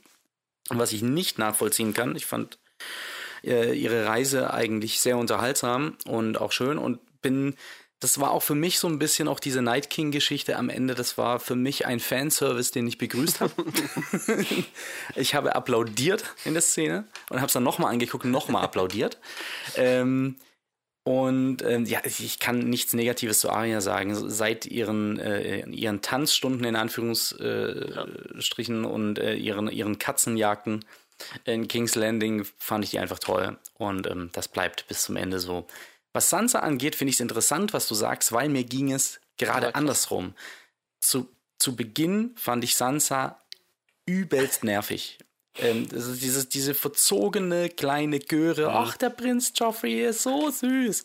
Es, es hat mich wirklich, es hat mich fertig gemacht. Was für eine Naivität. Und es ist ja auch, äh, also, es ist ähnlich wie bei Joffrey. Man, ähm, man hat ihn gehasst, so. Ähm, aber einfach weil der Charakter so gut geschrieben war, die Schauspieler das so gut ges oder gespielt haben, so ist es bei Sansa eben auch. Es hat schon Sinn ergeben, dass sie sich wie ein Teenie verhält, weil sie ist ein Teenie. Aber es hat mich genervt. Und dafür fand ich aber ihren Weg und diesen, diesen, die ist ja durch eine ganz harte Schule gegangen und wie sie sich dann der Charakter Sansa sich verändert hat und so was sie am Ende wurde, so. Ähm, und auch zwischenzeitlich, also welche, welche äh, Rachegedanken sie da hatte. Und es hat für mich alles Sinn ergeben, wie sie sich verhält, auch wenn es vielleicht nicht immer klug war. Aber ähm, mir ging es gerade andersrum. Also ehrlich gesagt hat sie mich am Anfang genervt, in ihrer Kindes-Teenie-Phase. Äh, dann, naja, wurden alle um sie rum umgebracht, sie wurde vergewaltigt und sie kam da ganz anders raus. Du solche Erfahrungen führen dazu, ja? Ja, genau. Und äh, das, das hat sich jetzt wieder total falsch angehört. Und, und als ob mir das gefallen hätte. Natürlich nicht. Aber ähm, was aus dem Charakter so wurde, das fand ich dann wieder spannend. Und dann habe ich sie gerne gesehen. Auch in den teilweise äh, Streits, die sie geführt hat mit irgendwie einem John oder sonst wem. Das, ich fand dann Sansa erst so richtig interessant. Und ich hätte das nicht gedacht. Und ich finde es gerade sehr spannend, dass du das umdrehst und sagst, am Anfang war sie ganz cool und später wurde sie dann nervig. So, das, ich bitte dich, das nochmal zu erläutern, was genau denn nervig Sie wurde. wurde halt sehr kühl, aber Also ich muss auch sagen, also Ah, Genau, das fand ich ne, eigentlich ganz. bis, ah, jetzt müsste ich gerade überlegen, wo es so richtig umgeschwungen ist, dass ich die einfach nur nervig fand, wenn die kamen. Ähm, wahrscheinlich so siebte, achte Staffel rum. Also so die letzten beiden Staffeln fand ich sie dann so richtig nervig. Weil sie dann immer die, äh, mhm. ja, so die kühle Chefin von, von Winterfell gegeben hat, so, dass ich ihr nicht abgekauft habe. Wie gesagt, ich fand die halt irgendwann dann nur noch nervig. Ich habe mir jedes Mal gedacht, wenn sie kommt, so, oh, hoffentlich ist die Szene bald vorbei, so. So, ich muss sagen, so in der letzten Folge, Echt? wo sie dann okay. da saß, hat sie auch schon wieder so Züge gehabt, wo ich so gedacht habe, oh, irgendwie ist sie nervig. Ich weiß. Als er dann gesagt hat, der Norden irgendwie so, alles gut, aber der Norden sollte schon äh, der Norden bleiben und unabhängig bleiben und so. Also, keine Ahnung, ich, ich konnte das voll nachvollziehen. So. Also auch diese, diese Wand, diese Schutzwand, die sie sich da aufgebaut ja. hat und so. Es ging so mir tatsächlich ähnlich. Also ich, ähm, äh, zu Arya kann ich auch erstmal noch mal kurz sagen, so ich finde Arya ist halt auch ein wunderbarer Charakter. So, ist halt immer eine der Storylines, wo man sich sehr gefreut hat, wenn, wenn die wieder aufgekommen ist und wie es dann mhm. weitergeht. Ich gehöre, glaube ich, tatsächlich zu den Leuten, die. Also ich finde jetzt die Storyline in Bravos nicht wirklich schlecht, aber ich finde, es ist die schwächste von Arias Storylines. Ähm, Gerade auch durch das Ende dieser Storyline. Das Ende mhm. trübt das so ein bisschen für mich. Also, so wenn ich halt an Aria in Bravos denke, ist so das eigentlich mit das erste, was mir dann einfällt, einfach wie sie, wie sie so über den Markt geht und sich freut, wie sie jetzt einfach an, morgen dann nach Hause fahren will oder sowas und dann halt von der Wave angegriffen wird. So, das ist so ein Moment, der sich bei mir eingebrannt hat in so einem so das, ja, das, das war irgendwie nicht gelungen. So. Mhm. Ich meine mich zu erinnern, dass du diesen Moment damals, als ich ja, das ja. angesprochen hatte, noch verteidigt ja, hast. Ja. Aber so, so, braucht alles halt ein bisschen seine Zeit. So endet man seine, seine Wahrnehmung manchmal. Ja, ähm, und ja, das ist halt so das. Also ich meine, ich glaube im Kern und also, können wir nachher vielleicht auch nochmal Sachen irgendwie, die vielleicht nicht so funktioniert haben, also ich glaube, was für mich am schlechtesten bisher funktioniert hat von Game of Thrones ist halt diese, diese ganze Dawn-Storyline.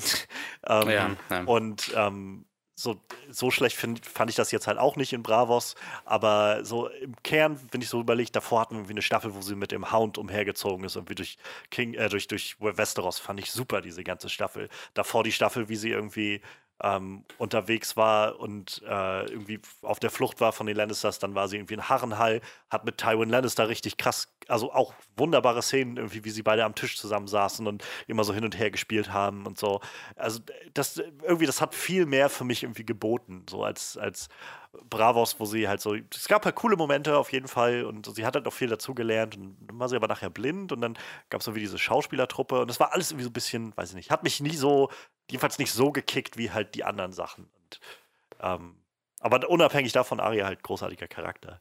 Ähm, aber Sansa wollte ich auch nur sagen, geht mir halt ähnlich wie dir, Brené. Also ich fand, ich fand sie jetzt nicht wirklich nervig. Ich glaube, ich habe selten, dass ich einen Charakter sehe ähm, in, in Sachen, also selten, dass ich dann so wirklich laut uh, mache irgendwie, wenn dann so ein, wenn, wenn der auftaucht.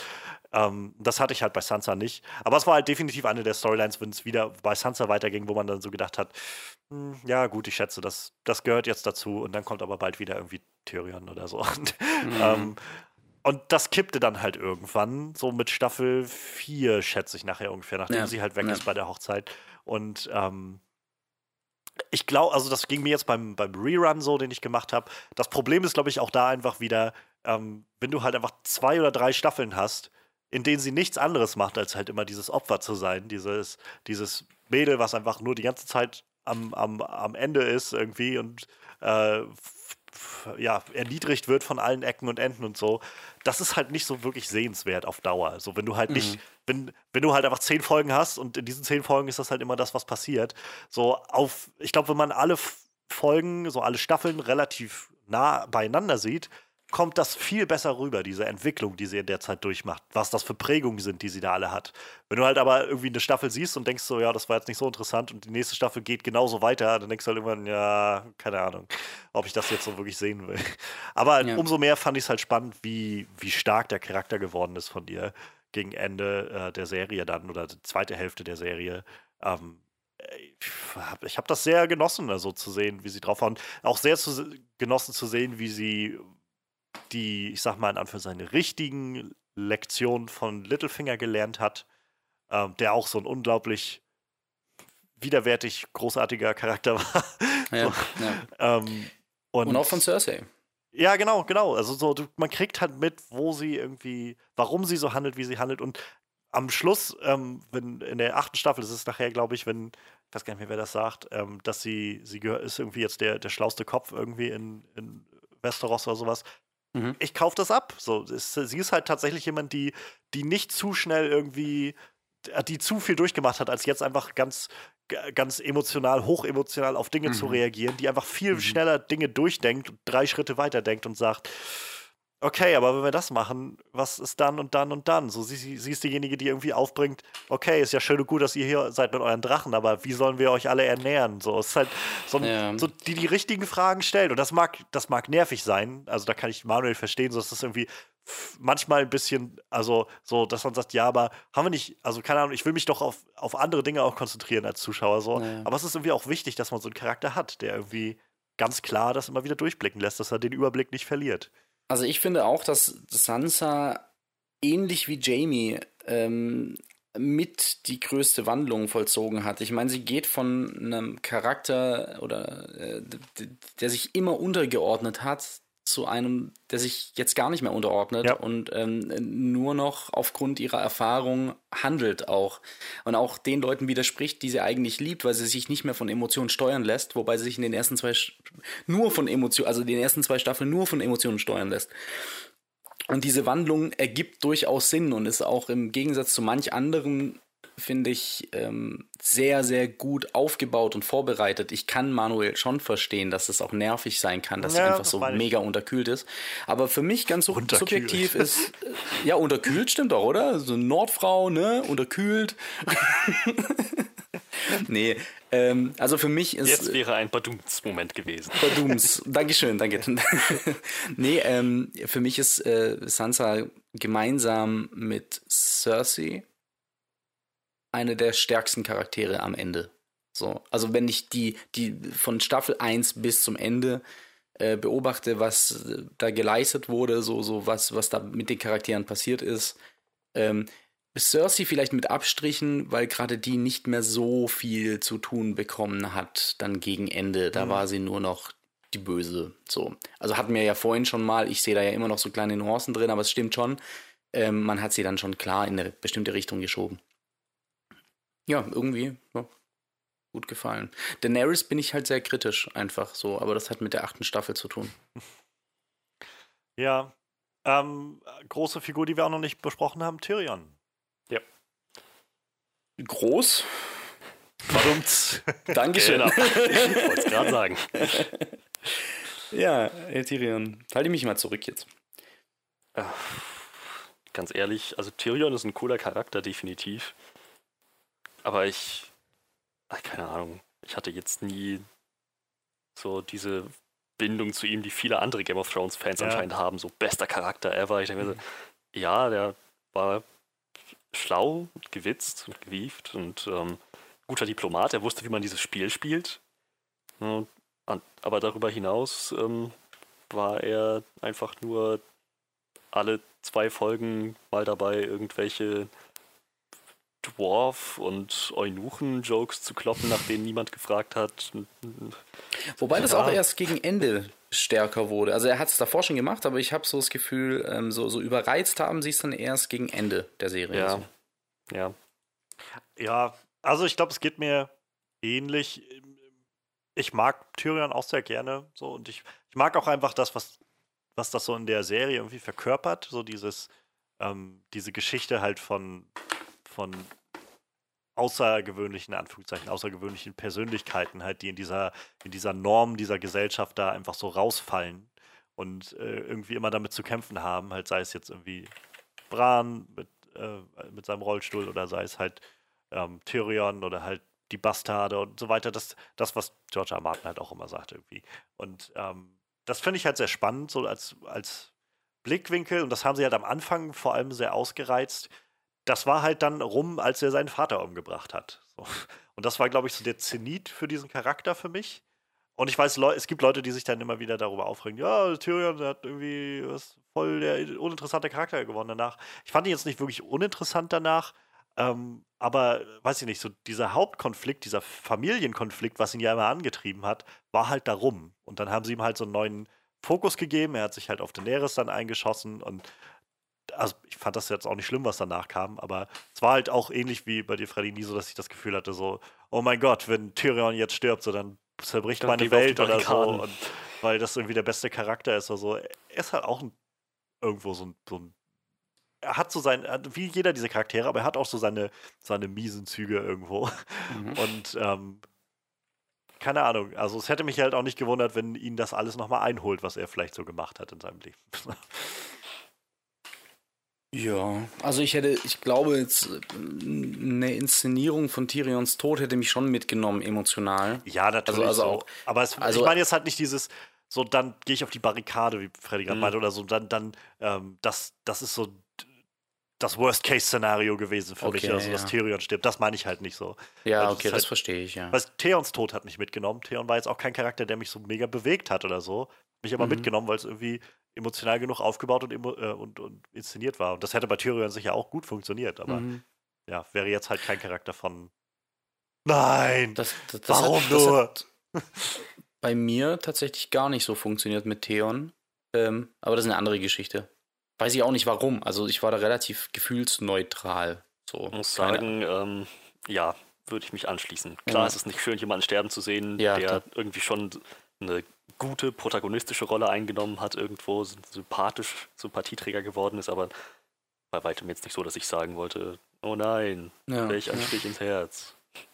Ja, also ich, ich zu Tyrion noch kurz, ich kann es mega nachvollziehen, äh, dass der ein Fan-Favorite ist und war. Ähm, und ich unterschreibe das jetzt auch mal mit diesem Cut, äh, als er seinen Vater dann hops gehen lässt, so.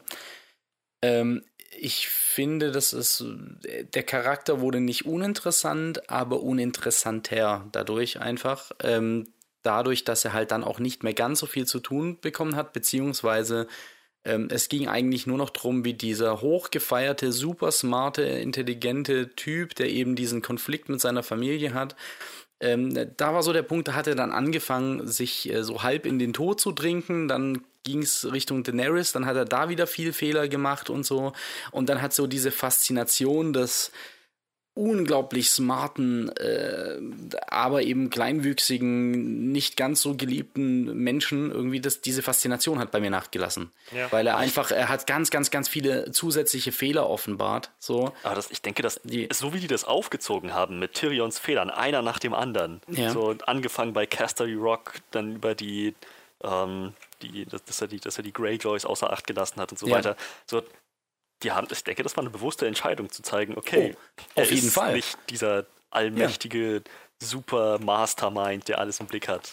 Auf jeden Fall, ich aber glaube, ich glaube, die, Faszina die Faszination kam, glaube ich, also ich ja. versuche mich gerade da so ein bisschen reinzuempfinden ja, in dieses große Phantom und ich glaube, die Faszination kam von diesem, dieser unglaublichen Coolness, die er dann trotzdem noch hatte, so und die hat er da halt verloren. Ich glaube auch, dass das eine ganz bewusste Entscheidung war und er war von Anfang an immer ein Charakter, den ich sehr lieb hatte, so, aber er war jetzt auch nicht mein absoluter Favorit und von daher war das alles okay. Und er hat das ja auch wieder zurückgewonnen, so im Prinzip. Ich fand jetzt gerade diese Rede in der letzten Folge war wieder so eine, so eine Tyrion-Rede. So, wo Moment ich gesagt einfach, ja, wenn er, wenn er zu Danny kommt und sich den, den Button abnimmt und die ja. Treppe runterschmeißt. So. Das, ja. Ja, also ich glaube, das ist halt das, das Ding. Also, was man halt viel liest, ist halt einfach, dass Leute, ja, sie haben ihn auf einmal so dumm gemacht und so. Ja, dumm war er so, nicht. Das war halt das, was ich meine, also was, was ich das Gefühl habe, jedenfalls. Ich hatte nie das Gefühl, dass Tyrion auf einmal dumm war oder so. Mhm. Er ist halt einfach, zum einen fehlt ihm über eine gewisse Zeit in seinem Leben, dann, nachdem er, ähm, nachdem er Tywin umgebracht hat, einfach ein Lebensantrieb und er hat sich offenbar sehr gehasst selbst. Und, äh, also noch mehr als sonst. Und dazu kommt einfach als sie dann wieder zurück nach Westeros sind, war er einfach zu lange raus aus diesem Spiel, in Anführungszeichen. Und hat halt nicht mitbekommen, wie sich Cersei gewandelt hat, wie skrupellos sie geworden ist, sodass sie halt Dinge in die Luft jagt. So. Sie, er hat nicht miterlebt, was Jamie für eine Entwicklung durchgemacht hat, der jetzt mhm. bereit ist, irgendwie auch mal nach hinten zu schauen und irgendwie aus seinen Fehlern zu lernen. Und zum Beispiel diese ganze Taktik äh, von den Whispering Woods irgendwie selbst gegen Tyrion wieder anzuwenden. So diese ganzen Sachen, das kein Wunder, dass ihm das irgendwie entgeht und dass er dann da Fehler macht.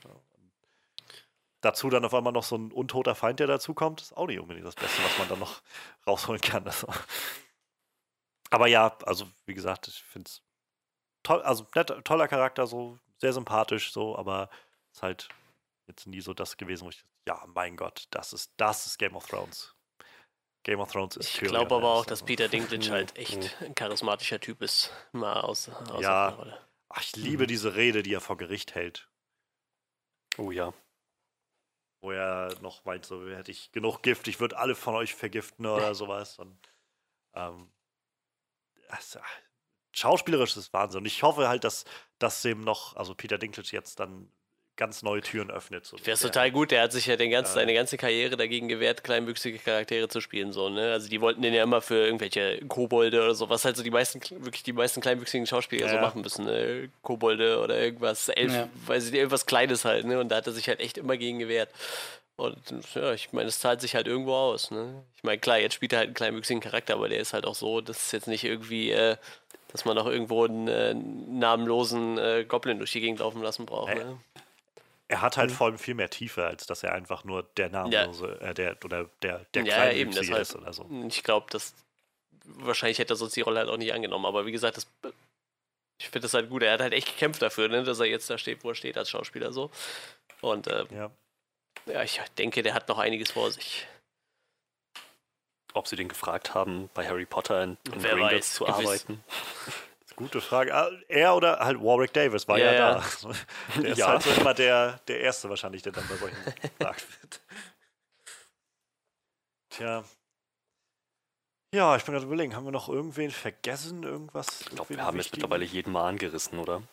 Es gibt Wenn halt wir noch jetzt, so glaube ich. Charakter für Charakter jede Arc durchgehen, haben wir, glaube ich, vorhin Ja, schon das gesagt. natürlich. Ich meine nur einfach, ob Also- noch wer erwähnenswert ist. So. Wenn man, wenn man im Podcast, äh, wenn es Sinn machen würde, in einem Podcast eine Schweigeminute zu machen, dann würde ich die für Rob Stark machen.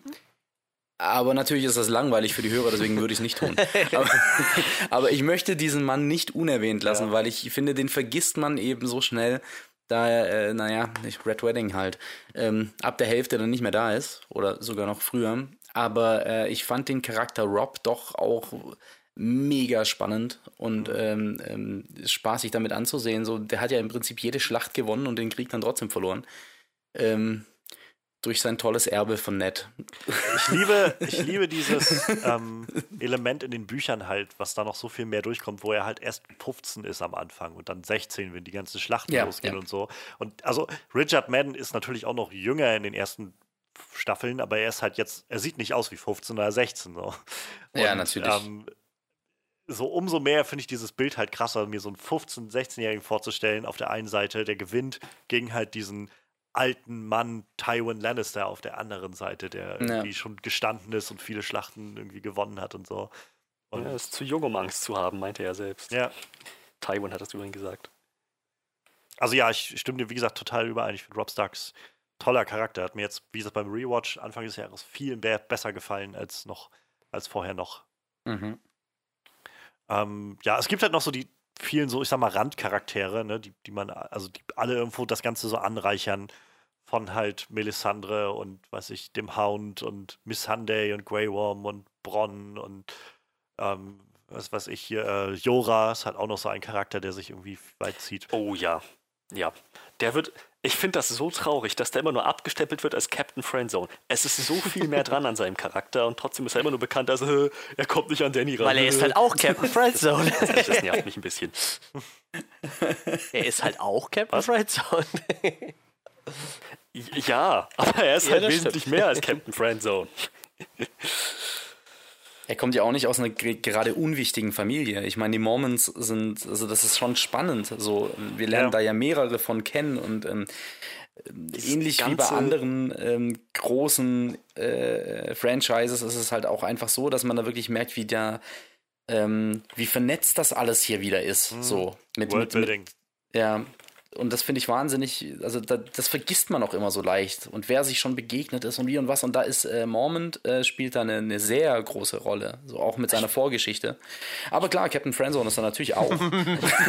Also er, Irgendwie. er allein, er allein als Charakter, das verkörpert so viel mit platonischer Liebe, Ergebenheit, Loyalität. Ja. Er beginnt ja als Spion gegen Daenerys und sieht dann dasselbe in ihr wie anscheinend äh, deine Frau und ich und Varis. Mhm, ja. Und ähm, so dann Ihr drei, dieser genau. Loyalität. Das ist, es, wie gesagt, dieser Charakter ist halt, ich, ich finde den so cool. Ja. Dazu halt, dass er ähnlich wie Tywin halt schon in die Jahre gekommen ist, Mhm. aber mit seiner Erfahrung noch sehr viel anzufangen weiß. So, er ist am Ende derjenige, der diese ganzen Kämpfe in der Arena gewinnt, was total badass ist. Ich, Leute vergessen das immer, aber er ist ein echt guter Kämpfer. ja. Tja, ich, ich glaube, für mich war immer so der. Er wurde halt, glaube ich, so ein bisschen mehr, oder was ist mehr, er war auch schon mehr davor, aber ich konnte das wirklich so, so richtig erst für mich aufsaugen, nachdem er, nachdem der Punkt erreicht war, wo er halt sich eingestanden hat, dass dieses ständige ähm, am Anfang noch Buhlen, sag ich mal, um Daenerys Hand oder Daenerys Aufmerksamkeit halt zu nichts führt. So, und Mhm. nachdem er das halt erstmal abgelegt hat und halt wirklich mehr daraus kam, also ich meine, ich glaube, du sprachst gerade von platonischer Liebe, ich, ich glaube, bis zum Schluss steckte da bei ihm jedenfalls mehr als platonische Liebe hinter. Aber Er halt, wusste, dass er nicht mehr rausgeht, Ja, hat sich damit zufrieden gegeben. aber ne? na, das ist halt die Frage, ist das platonische Liebe? zu sagen, ich kann halt nicht mehr erreichen, aber eigentlich würde ich gerne mehr wollen. so, ähm, so, aber da, genau diesen Punkt halt, dass, an dem er quasi aufhört, das so zu verfolgen irgendwie und ähm, nicht immer nochmal irgendwie zu sagen, ich liebe dich, Danny, so, dann. Ja, es ähm, ist halt diese Art von Liebe, die dann mit Ergebenheit beinahe schon eins wird.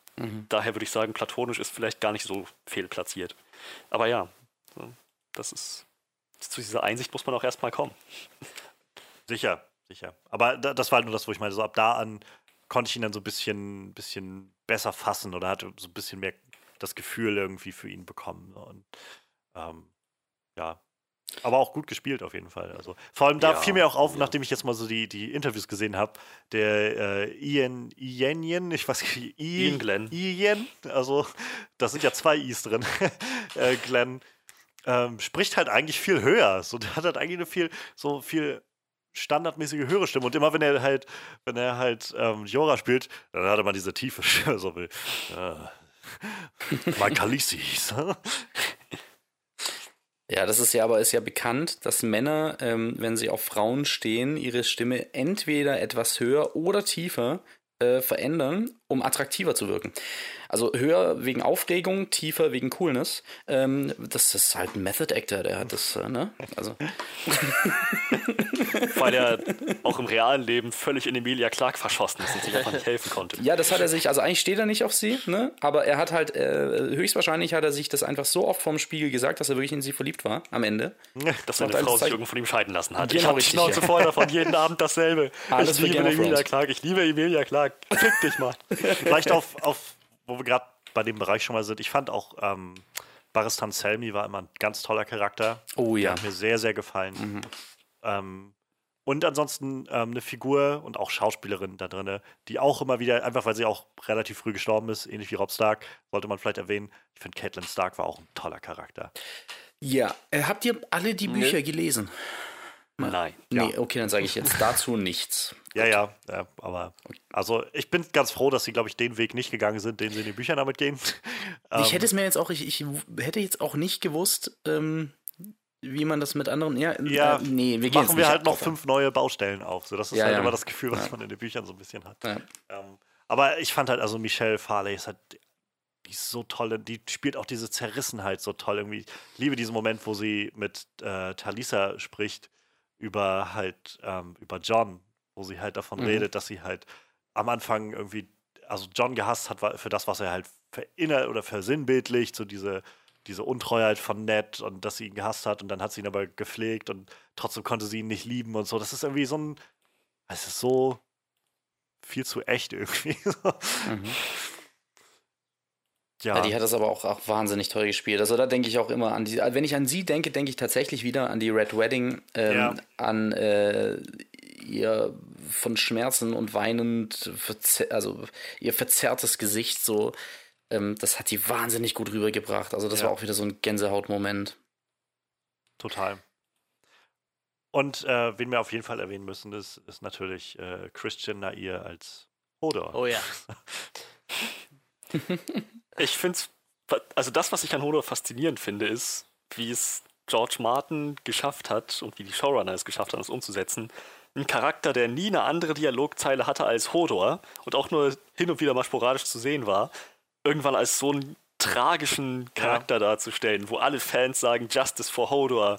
So, und mhm. Bran wird gehasst, ja. weil er für den Tod von Hodor verantwortlich ist. Und dieser Typ hatte nie eine andere Line als Hodor und kam vielleicht zwei, drei Mal pro Staffel vor. Ja. Ja, total. Also, das ist halt sehr cleveres Writing irgendwie. Und, ähm, ich glaube, im Vorfeld gab es immer schon so Theorien, so dass Hodor irgendwie von sowas wie Hold the Door oder sowas kommen könnte und so. Mhm. Ähm, aber so wirklich wurde das nie ernst genommen, glaube ich. Das war immer so eine dieser, dieser Fantheorien, die als weit weg galten. Und naja, das war's dann. ja, ähm, wir haben jetzt irgendwie soweit schon mal alles abgerissen. Ähm, weiß nicht, wollt ihr noch ein paar Worte sagen, irgendwie vielleicht zu Sachen, die euch halt nicht so, die vielleicht für euch nicht gut funktioniert haben? Wie gesagt, ich bei allen Schwächen, sag ich mal, der achten Staffel, für mich bleibt es halt, glaube ich, die Dawn-Storyline, die am wenigsten funktioniert hat. Vielleicht auch einfach, weil es in den Büchern so viel besser rüber, also Dawn ist so komplex und so cool ja, in den ja. Büchern. Und ja. in der Serie war das halt so ein, als sie nach Dawn sind, dachte ich noch so, oh, das wird cool. Und je, je mehr man dann da gesehen hat, umso weirder wurde das. Und dann war es nachher irgendwann ein, einfach ein, ja, wir schreiben die jetzt fix raus und Dawn ist vorbei. So, und äh, ich weiß nicht, das wird, glaube ich, auf Dauer das bleiben, was mich am meisten, wo ich am meisten das Gefühl habe von viel, äh, am meisten verschenktes Potenzial, nicht, nicht gute Execution. Sie haben was probiert und haben irgendwann relativ schnell gesagt, okay, das wird nichts, wir lassen es. René, wolltest du. Äh ich überlege gerade, was mir denn nicht gefallen hat, weil ich muss echt sagen, die Serie hat mir sehr gut gefallen. Ich überlege gerade, was alles so, was mich gestört hat im, im, im, im Gesamten, so wenn ich jetzt von Staffel 1 bis 6 äh, denke. Ich habe es im Prinzip am Anfang schon gesagt. Also was, was das Einzige, was mich wirklich mal gestört hat, war ähm, eben diese Verkürzung der Episoden, die dazu geführt hat, dass es ab einem gewissen Punkt einfach sehr gerusht äh, wurde oder einem so vorkam. Sobald man das akzeptiert, war es eigentlich ganz okay. Aber ähm, ich hatte nun mal diesen Punkt irgendwann mal, ich glaube, das war in der sechsten Staffel, als sie da diesen, diesen White Walker nach King's Landing bringen wollen und dann ähm, gen Norden ziehen. Sieben. sieben war das, ja, sorry. Äh, genau. Und ähm, es dann halt einfach wirklich so war, so, äh, wie heißt der nochmal? Die Love Interest von Arya. Gendry. Ähm, Gendry, genau. Also Gendry äh, joggt dann mal so binnen fünf Minuten zurück an die, an die Wall ähm, da wird, ein, da wird ein, ein, Rabe losgeschickt, der geht per Teleport irgendwie äh, dann in den Süden. Ähm, sie fliegt innerhalb von einer halben Stunde äh, mit ihrem Drachen hin und rettet allen den Popes. Mhm. Ähm, aber ich kann es letzten Endes auch, umso länger es zurückliegt, umso mehr kann ich es verzeihen. In dem Moment fand ich es richtig doof. So. Und ähm, bei mir, wir haben da schon mal diskutiert, diesen Turn, dieser Turn eben von Daenerys. Ähm, er wurde angekündigt, es gab immer mal hin seit Staffel 1 im Prinzip oder, oder ein bisschen, also 2 oder so, dass, ja. dass sie mal so, so ein bisschen ähm, skrupellos war einfach manchmal. Ne? Genau, wie das äh, Frederik im Prinzip gesagt hat, so, äh, dass sie einfach äh, skrupellos war, aber es wurde halt immer wieder es wurde nicht stehen gelassen, sondern es war immer so ein bisschen in die Richtung und dann relativieren wir das Ganze wieder mit irgendeiner Szene, wo sie wieder total menschlich und empathisch und weiß nicht was ist. Sie war halt skrupellos gegenüber ihren Feinden. Sorry, wenn ich dich unterbreche, aber ja, ja, es waren ja, immer ihre Feinde gegenüber denen sie skrupellos war. Genau richtig, aber sie hat nicht nie einfach ziellos irgendwelche mhm. Menschen oder also sie hat nie äh, ziellos irgendwie Kollateralschaden in Kauf genommen so. Ähm, Na, da würde ich, da würde ich aber widersprechen. Also die, okay. die Meister von, äh, von, oder nicht mehr Meister, die einfach Nobelmänner aus Meren würden wahrscheinlich widersprechen, dass, äh, ja, dass es keine ja. Kollateralschäden gab. Da waren nämlich, das war ja genau das Problem irgendwie, dass sie, die hat einfach so standgerichtmäßig einfach äh, annageln lassen und dann im Nachhinein mhm. rauskam, na gut, die waren eigentlich alle gar nicht, also nicht alle davon waren irgendwie die Leute, die verantwortlich waren oder die böse waren oder so. Ja, aber das war in dem Moment kein Kollateralschaden, ne? Das ja, war ja auch aber natürlich ist es, ja, aber das ist ja genau das der Punkt, meine ich, oder? Also, man, man wenn, wenn, wenn es geht, kann doch nicht. Äh, es, mach erst mal weiter. Ich, wir sind da einfach okay, auf sehr ja, unterschiedlicher ja. Seite. Ja, also äh, im Prinzip, du meinst jetzt äh, diese, diese, diese, ähm, diesen Umstand, dass dann im Ende auch, am Ende auch die Sklaven gesagt haben, äh, naja, also unsere Meister waren, äh, oder Meister waren eigentlich ganz korrekt zu uns teilweise und so und sie da einfach keinen Unterschied gemacht nee, haben. Meinst ich meine, du das? Ich meine vor allem zum Beispiel der, ähm, ich glaube, Hista Solorak war das, der auf sie zukam und meinte, ja, sie haben äh, Königin, sie haben meinen Vater auch dahin richten lassen, Mhm. der sich zum Beispiel immer gegen dieses Sklavereisystem ausgesprochen hat und ähm, eigentlich Ja. sich mehr für andere Leute eingesetzt hat oder so. Aber Aber das ist, das ist auch so ein Punkt, ähm, klar, ja, da gebe ich dir sogar recht, dass sie da skrupelloser war, aber es ist, ist für mich immer noch nicht ähm, annähernd an dem Punkt, an dem sie am Ende war.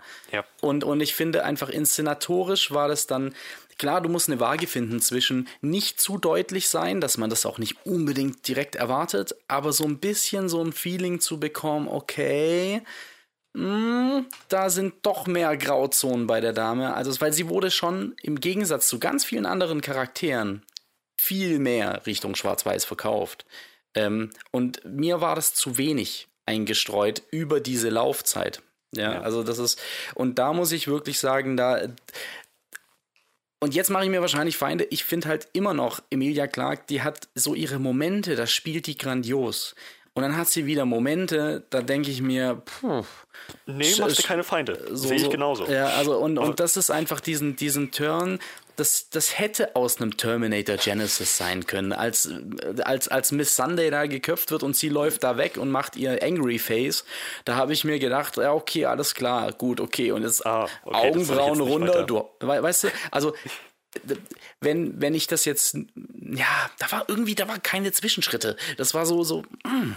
und das hätte in einer Folge, also wirklich einer Folge gut funktionieren können. Aber das ist sowieso ohnehin, doch, doch, jetzt kann ich, jetzt Nerd Rage. Also, im Prinzip habe ich die Brücke, weil es ist wirklich genau die Folge, die mir als einzige Folge in dem kompletten Epos Game of Thrones überhaupt nicht gefallen hat. Und das ist Staffel 8, Folge 4 habe ich schon oft genug irgendwie gesagt oder Johannes, wir haben drüber hin und her getwittert, so waren da auch sehr unterschiedlicher Meinung. Aber das ist gerade die, wo sie ihren Turn bekommt, so ähm, mit als Rhaegar stirbt mit der Tarnkappenflotte von Euron, die stealthmäßig im Meer umher segelt und irgendwie Ach, das macht mich also fertig. Jamie und Brienne, auch, die dann plötzlich in eine sexuelle Beziehung kommen, wo ich auch gesagt habe, so Leute, nee, also das ist, das war für mich einfach nie so, dass diese Beziehung für mich eine, eine, eine das war eine von Respekt geprägte und vielleicht ist da sowas wie ein bisschen mehr Anziehung, aber nicht so, so, okay, jetzt steigen wir in die Kiste zusammen. Das war überhaupt nicht meins. Also Sie waren betrunken, ich meine. ich habe mir das, ich habe mir das tatsächlich, ich war gottfroh über The Bells, weil die mir dann nochmal gezeigt hat, so okay, Jamie entscheidet sich doch für, so dumm er halt ist in dem Moment und so verliebt er ist, Things You Do for Love, für seine Schwester und stirbt an ihrer Seite. Und das fand ich dann wieder, das hat das relativiert und war für mich persönlich, da ich mich mit dieser Brienne, Jamie Auflösung, nicht Storyline, Vorsicht, Auflösung äh, mich dran gestört habe, war das wahnsinnig wichtig, weil ich mir dann erklärt habe, okay, vielleicht war es einfach ein Gefallen, weil sie Jungfrau war. Aber also, da habe ich mich schon aufgeregt. Also die vierte und dieser Turn von Daenerys, das war mir alles zu hoppla hopp und ich konnte es mir dann auch nicht erklären, wie sie mit einem Drachen äh, sich nicht wehren kann, als Rhaegar dann, also als sie merkt, oh, da ist diese Flotte und schießt ihn ab. Ja, sie hat und, sich äh, gewehrt. Und eine Folge später, Moment, und eine Folge später äh, haben die irgendwie 400 von diesen Ballisten und sie rusht da durch und killt einfach alle. oh, das war okay, im, jetzt, jetzt kommt mein Moment, jetzt kommt die Stunde. es war im. Prinzip dieselbe Situation, nur nochmal etwas anders. es war halt dasselbe, nur anders. Na, ja, naja, also es war dieselbe Situation, ähm, Nee. aber die Auflösung war eine andere. okay. Also, Findest du nicht? Nee, überhaupt Ach doch. Okay, sie hat, dann jetzt sie hat schieß im los. Prinzip in Folge 4 sehr gut vorbereitet, wie dieses ganze Drachen gegen Skorpion-Konzept funktioniert. Regal und Drogon mit Daenerys als Reiterin sind ganz gemächlich in einer recht geraden Linie geflogen. Ohne irgendwie die Ahnung zu haben, sie sind jetzt in Gefahr. So ganz gechillt. Sie hatten keine Ahnung, dass tatsächlich eine Bedrohung da existiert, die sie jetzt gleich treffen würde. Deswegen war es auch für die Flotte so einfach, Regal zu töten. Wenn man mal so 20 Skorpionbolzen auf einmal abfeuert, auf einen Drachen, der langsam geradeaus fliegt, ist die Wahrscheinlichkeit hoch, dass man ihn gut trifft. Ja. So, und dann, dann hat Daenerys nämlich genau das gemacht, was sie später auch in, in Folge 7 gemacht hat. Sie ist nämlich erst auf die Flotte zu, hat dann gewartet, bis sie die ersten Bolzen auf sich zufliegen sieht und hat dann das Ausweichmanöver gemacht. Und das hat funktioniert. Auch nur gerade so, das war immer noch riskant. Aber das war die beste Chance, die sie in dem Moment hatte. So, und daraus hat sie dann gelernt. Was- in, Staffel, ja. Sta- äh, Staffel, in Folge 7 kommt sie von oben, fast im Sturzflug senkrecht runter, gegen die Sonne, Gegen die Sonne, überrascht ja. die Flotte und fliegt dann nicht in geraden Linien, sondern in Kurven, in schlängelnden Kreisen um die rum, und zwar mit ungefähr 120 Sachen. Dass die da nicht getroffen wird, war recht vorhersehbar. Aber Immer ist noch riskant. Klar, irgendjemand hätte einen glücklichen Schuss landen können. Aber die Wahrscheinlichkeit, dass das passiert und Drogon zu Boden bringt, war echt unwahrscheinlich. den, also da hast du zwar recht, aber den Punkt gebe ich dir trotzdem nicht, weil ich glaube, dass bei, bei der Anzahl an Schiffen und Ballisten und was sie da auffahren, also vielleicht haben sie das auch, auch nur für den visuellen Effekt gemacht, aber ähm, da wird ja wirklich so, okay, jetzt schieße ich mal eine los. Naja, wie willst du das, Jetzt wie willst du das orchestrieren? In der mittelalterlichen Welt. Du hast keinen, du hast keinen Funk, mit dem du sagen kannst, jetzt alle los. Nicht über die gesamte Stadtmauer hinweg. Du kannst Nö, doch nur, du hatten, kannst doch nur darauf, genug, du kannst doch nur darauf, genug Folgen, wo, du kannst doch nur darauf hoffen, dass die Leute auf ihren Ballisten stehen und, äh, und möglichst schnell ihre Drehung hinbekommen, um sich neu auszurichten. Was wir gesehen haben, schon etwas dauert, weil Leute da direkt was dran drehen müssen. Aber, Zumal aber wenn du einen Drachen hast, der einfach mal mit Entschuldigung. 120 Sachen da über die Stadt fliegt, seh, also ich sehe nicht, wie Leute das hin und her schwingen sollen in der Geschwindigkeit. Also Ich kann mir halt nicht erklären, dass in anderen Schlachten ähm, diese Ausrichtung in verschiedene Richtungen äh, von Anfang an schon, schon, schon ähm, äh, quasi besteht und sie einfach den Himmel mit Pfeilhageln schwärzen und hier es dann so gemacht wird, dass man in eine Richtung immer mit so, weiß ich nicht, 10, 12 Stück schießt und dann warten wir mal wieder. Also das, Naja. das habe ich irgendwie nicht ganz verstanden, vor allem wegen der Masse, weil möglich gewesen wäre es schon, äh, richtig in Süden, Norden, Westen, Osten, whatever. Du hast, da war genug Masse an, an, an Ballisten und sonst was, um einfach zu sagen, okay, und jetzt einfach mal random in die Richtung hoch. Ähm, und das wäre ja nicht mal eine spontane Entscheidung gewesen. Das wäre ja nicht mal spontan gewesen, sondern da war einfach schon genug Masse da, um das zu machen. Es ist ein Drache nur noch. Also also, das- also Leute, Leute, Sorry, nee. sorry nee. das klingt. Also ich weiß nicht, was das für eine Strategie ist, wo wir schon bei Strategien waren. Leute, wenn, äh, wenn ihr Drache seht, feuert ihr einfach bitte alle in die Luft. Irgendwie. Ist mir eigentlich scheißegal wie. Nee, aber weil ihr gesagt habt, es braucht zu lange, um auszurichten. Also man natürlich. kann auf jeden wir, Fall in wir, drei haben, wir haben sehr deutlich gesehen, dass es erstens lange braucht, um nachzuladen. Mehrere Leute sind am Nachladen beteiligt.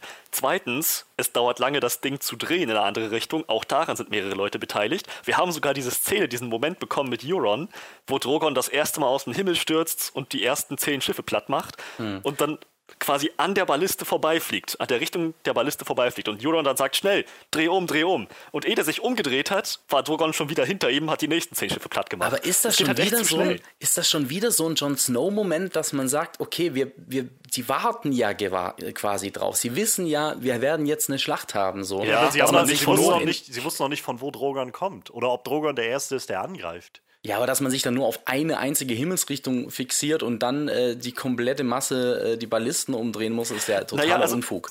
Se Also, selbst, wenn man, selbst wenn man mal außer Acht lässt, dass die Ballisten wesentlich träger sind als Drogon und dass sie ihn nicht haben kommen sehen und dass er wahnsinnig schnell ist. Ähm, was wollte ich jetzt sagen? Selbst wenn man das außer Acht lässt.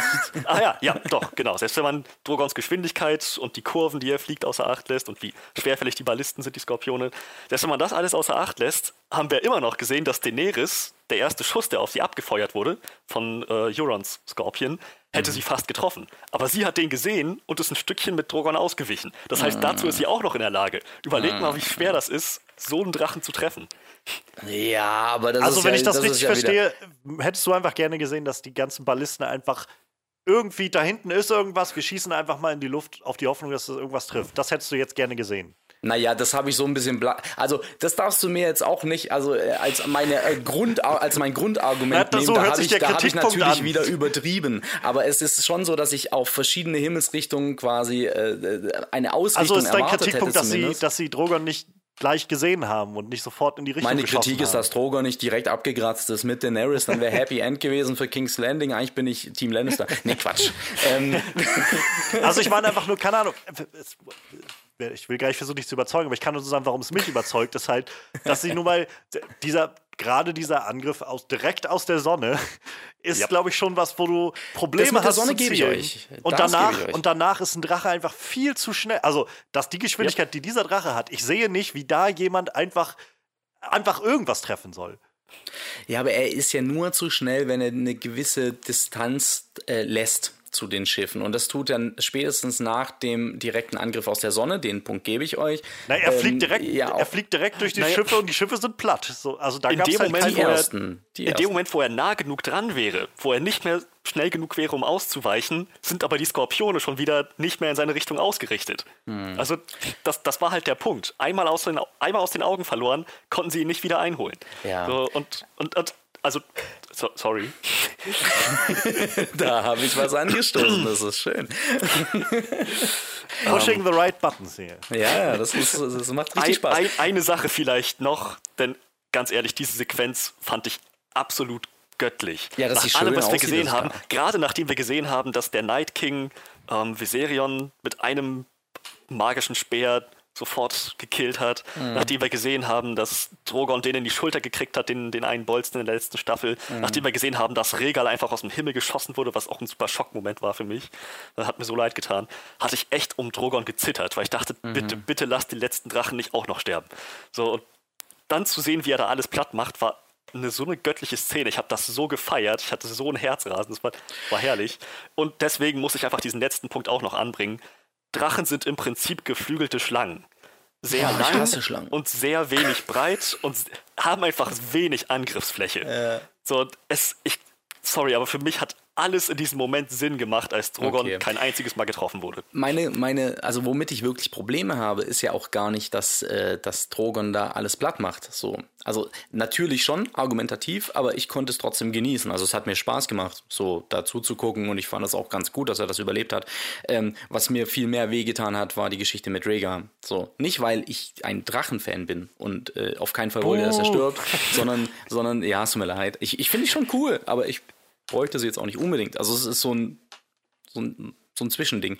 Mich hat es einfach da so ein bisschen gestört, ähm, weil klar kann man sagen, die sind in einer geraden Linie geflogen. Man kann sagen, ja, da waren ja schon so ein paar, paar kleinere Inseln mit höheren Bergen oder so, dass man die Flotte nicht gleich gesehen hat. Aber naja, also so wirklich, ich meine, sie hat halt da einfach diese Vogelperspektive und, und also so blind links, das war so, ich fand, also es hat sich einfach so angefühlt aus, als Rhaegar rausgeschrieben und vor allem, wir brauchen ganz viel Motivation für Danny, dass sie den Turn kriegt.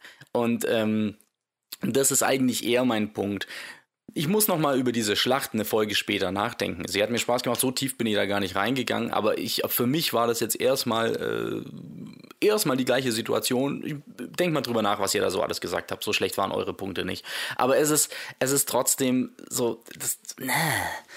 Also weiß ich nicht. So, ich, ich finde so, das gerade total faszinierend. Ist nicht gerade die Szene mit, mit, mit Regals Tod genau das, was du an, an der Szene mit, mit Rogons Angriff auf King's Landing kritisiert hast. So letzten Endes Weil ich sie hat die ganze Flotte in Weil die ungefähre Richtung von Regal geschossen und drei von, drei von 15 Bolzen haben ihn getroffen. Das hat funktioniert. Die, Aber auch nur, weil er eben gemächlich und völlig ahnungslos dahin geflogen ist. Das ist ja das Ding so, weißt du, das, das ist ja, es, es ist so, für mich ist die Situation nicht so wahnsinnig unterschiedlich im Prinzip. So, mhm. ne?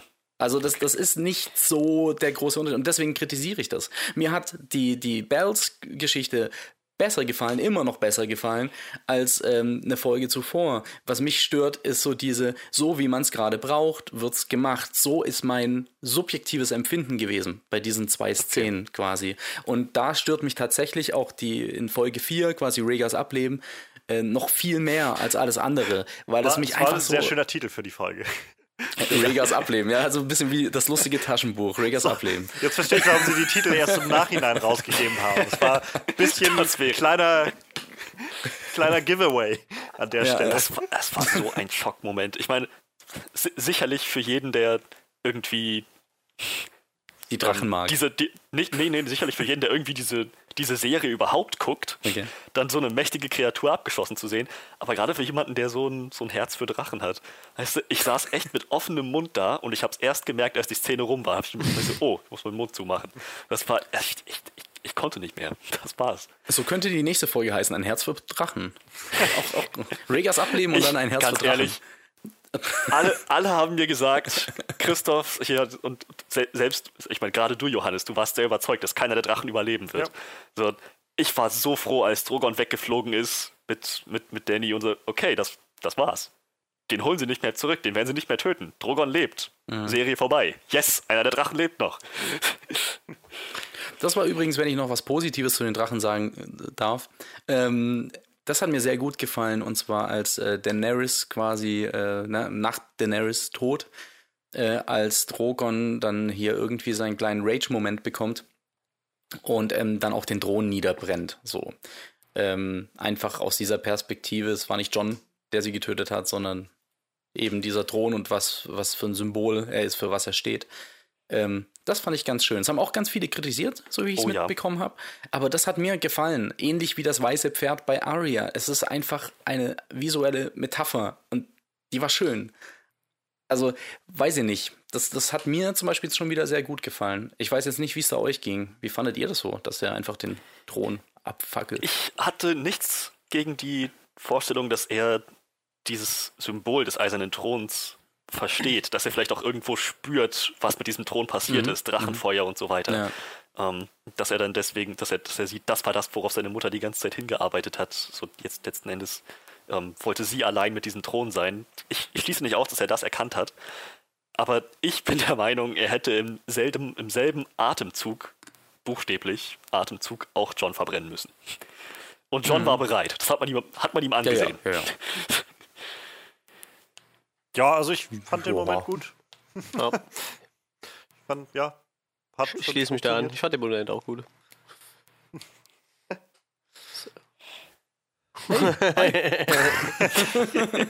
Ja, Manuel hat nochmal noch mal ab und an so ein bisschen gelacht, habe ich gehört in den, in den letzten Ja. Minuten. Manuel, ich habe mal eine Frage. Lass uns mal bitte über, über Drachen reden und ähm, wie Oh, du so zu denen jetzt, ja. stehst. Ganz gerade nicht Alter. Ich sag da gar nichts zu. Hier kann ich nur verlieren in dem Spiel. Weil Manuel, ich, du, du hast, du kannst dich gut rausreden, René. Du bist hier vielleicht einmal im Jahr bei uns. Aber Manuel, der, der hat mich jede Woche im Podcast. Also Mhm. Ja. der kann sich jetzt nicht so viel erlauben. Na, Nein, vielleicht Quatsch, will, will ich auch einfach Was- die was Welt brennen sehen. Gerade. Manuel, Okay. wie sieht's denn bei dir aus? Hast du Sachen, irgendwie ein Plotline oder irgendwas, wo du in Erinnerung haben wirst, dass das für dich nicht so hingehauen Das Problem hat ist, dass ich ja nie einen Rewatch gemacht habe, ne? Wenn ich den gemacht hätte, dann könnte ich hier wahrscheinlich einige aufzählen. So, jetzt so, wenn ich dann Rückblick nochmal alles am Stück gesehen hätte, so, ne? Aber jetzt. Das sind halt so viele Sachen, die ihr erwähnt habt, die mir einfach. Mir fällt gerade ein, dass das hat man super gemerkt. In der ersten Recap-Folge zur achten Staffel war ich halt nicht da. Ähm, und ich hatte mir die dann im Nachhinein angehört. Und in der Folge war das ganz oft, dass Manuel sagte, mir, wer war das eigentlich nochmal? Und wer, wie hieß denn der eigentlich nochmal? Und so. Gab es da nicht Ich noch so einen lang, bis irgendwie? ich da drin bin. Und Freddy saß immer so, äh, meinst du etwa den? Ja, ja, ich, ich glaube schon. Ich brauchte äh, ungefähr drei Staffeln, bis ich wusste, wie die Mutter von äh, Joffrey heißt. Ui. Die Mutter von ja, Joffrey. also wie gesagt, äh, das hat bei mir halt ewig lang gedauert. So, ne? Das sind einfach zu viele Namen auf einmal gewesen. Und wenn du da halt nicht zwischendurch irgendwie nochmal reinguckst, ich habe ja vor der Staffel halt zwei, Ja. zwei Jahre theoretisch gar nichts gesehen und da bist du da halt auch nicht so drin. Und deshalb, ich könnte jetzt gar nicht so spezielle Sachen sagen, wo ich sagen würde, die sind mir gar nicht im Kopf geblieben. Aber das sind halt so ein paar Sachen, die ihr ja genannt habt, wo ich mich schon gar nicht mehr dran erinnern konnte. So, ich, ich weiß zum Beispiel gar nicht mehr, wie, wie diese Plotline mit, äh, wie heißen die? Do Dorm? Ja, da kann ich mich schon kaum, kaum noch dran erinnern, an diese Plotline.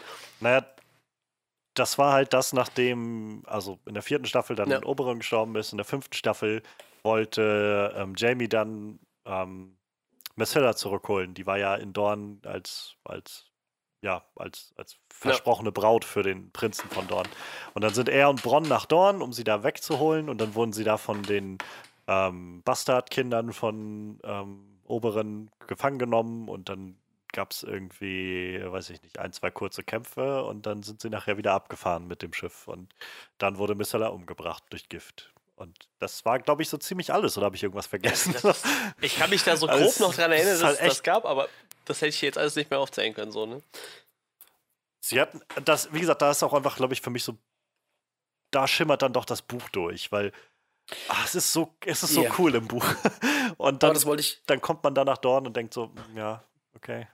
Das wollte ich aber gerade sagen. Ich kann mir gut vorstellen, dass die Dawn-Storyline nicht, also für reine Serienzuschauer nicht die beste sein, also äh, Ja, ja. sein wird oder aber aber auf jeden Fall so eine okay Storyline sein könnte und wenn du aber Buchleser bist und weißt, was so in Dawn ging und das eigentlich auch ganz toll fandest und das dann siehst, dann ist natürlich die Enttäuschung umso größer. So.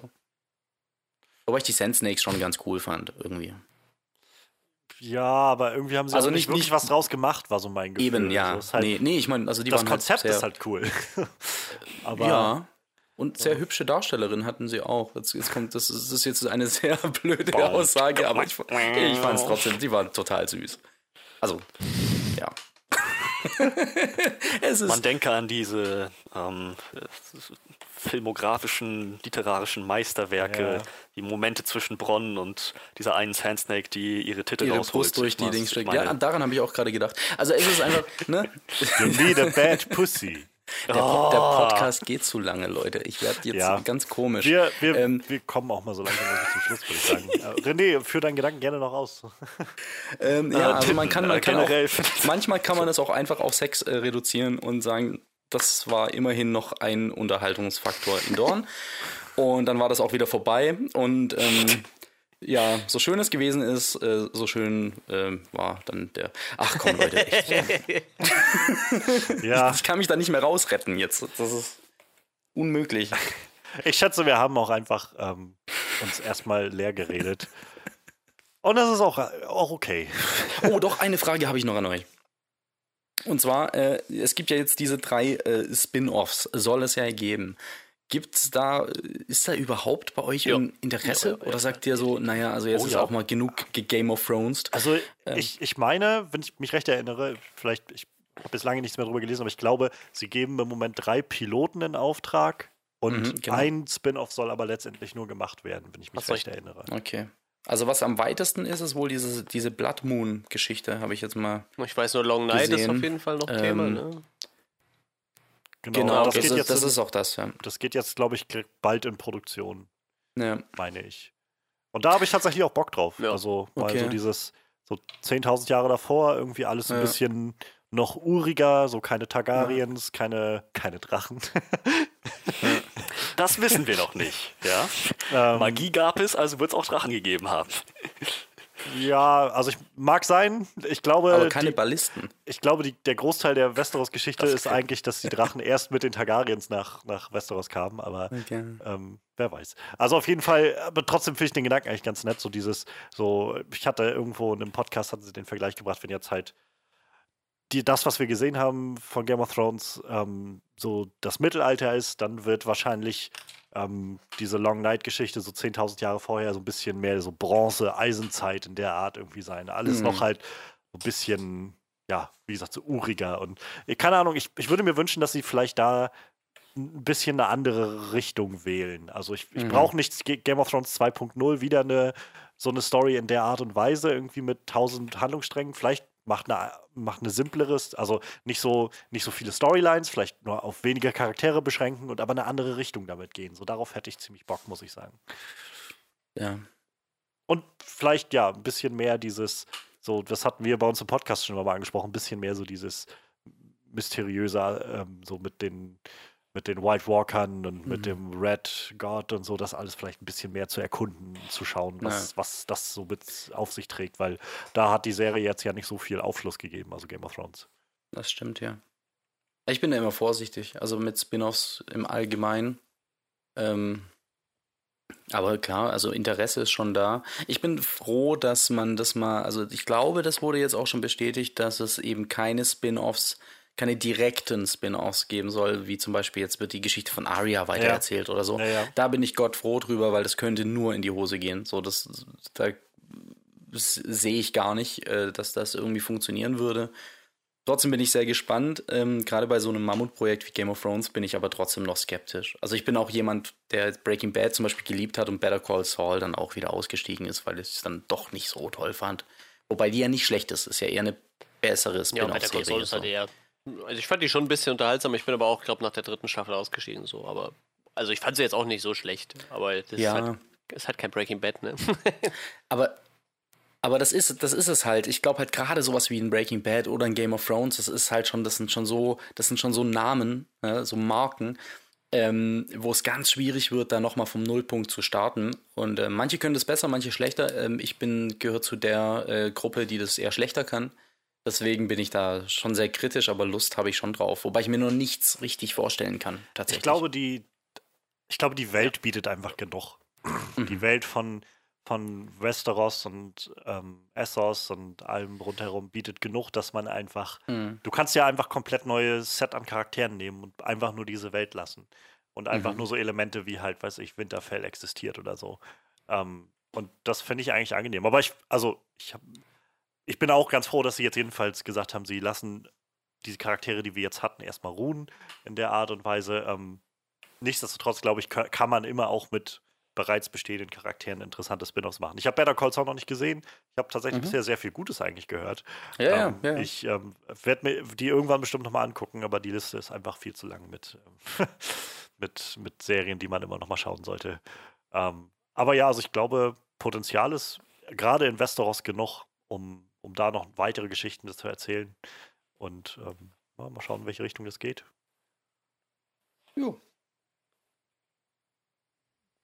Freddy, Manuel, wollt, wollt, äh, habt ihr irgendwie Bedürfnis nach Spin-offs? Spin-offs. Ich bin immer, ich bin immer zu haben für ähm, Fantasy-Welten und Serien, die möglichst dann auch gut finanziert sind, dass wir auch was äh, storytechnisch und auch was äh, Effektvolles auf die Augen kriegen.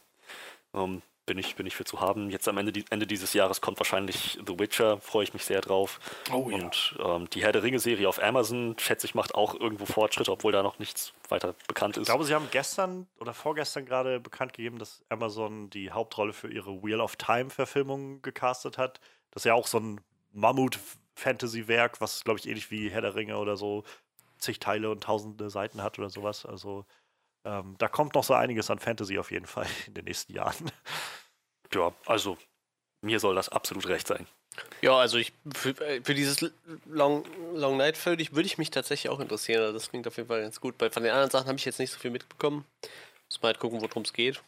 Aber ähm, ja, ich, ich prinzipiell würde ich halt gerne diese ganzen Mystery-Dinger so ein bisschen oder die ganzen, was so Magie angeht und so ein bisschen mehr erkunden. Also es interessiert mich halt ein bisschen auch irgendwie der Tempel des Lichts oder sowas. Fände ich ganz interessant. Vielleicht könnte man auch eine gute Story um die Faceless Man spinnen oder so. Ir- Irgendwie so, dass man sich irgendwas sowas rauspickt halt, ne? Was halt äh, unabhängig vom Rest. Mhm. Die Faceless Men sind dein neuer Ja, Boba Fett. vielleicht so ein bisschen.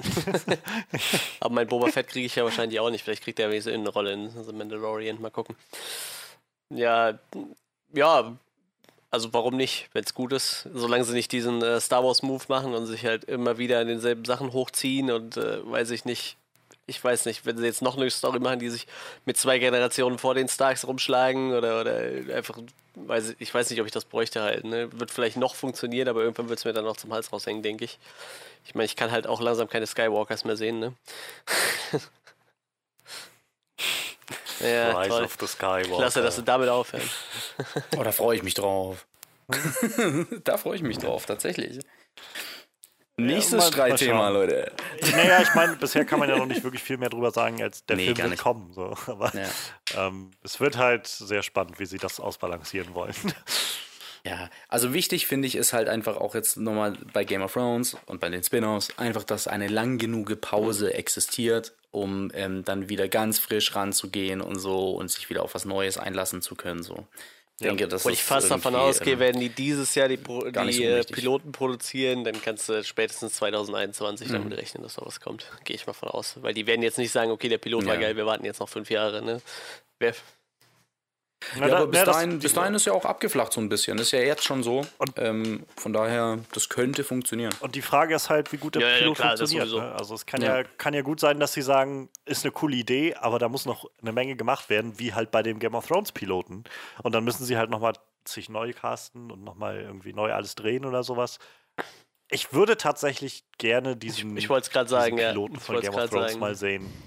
Das, also so, so diese, so ein Blick in dieses Paralleluniversum zu werfen, in dem irgendwie andere Schauspieler, die äh, diese Figuren gespielt haben und in denen das Mhm. irgendwie in eine andere Richtung gegangen wäre oder so.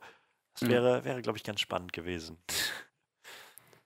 Ja, Mensch, das, ja, Game of Thrones ist rum, achte Staffel ist rum, finale Staffel ist rum und schön, dass wir nochmal einen kleinen Blick zurückwerfen konnten auf all die, die Erinnerungen, die uns diese Serie beschert hat.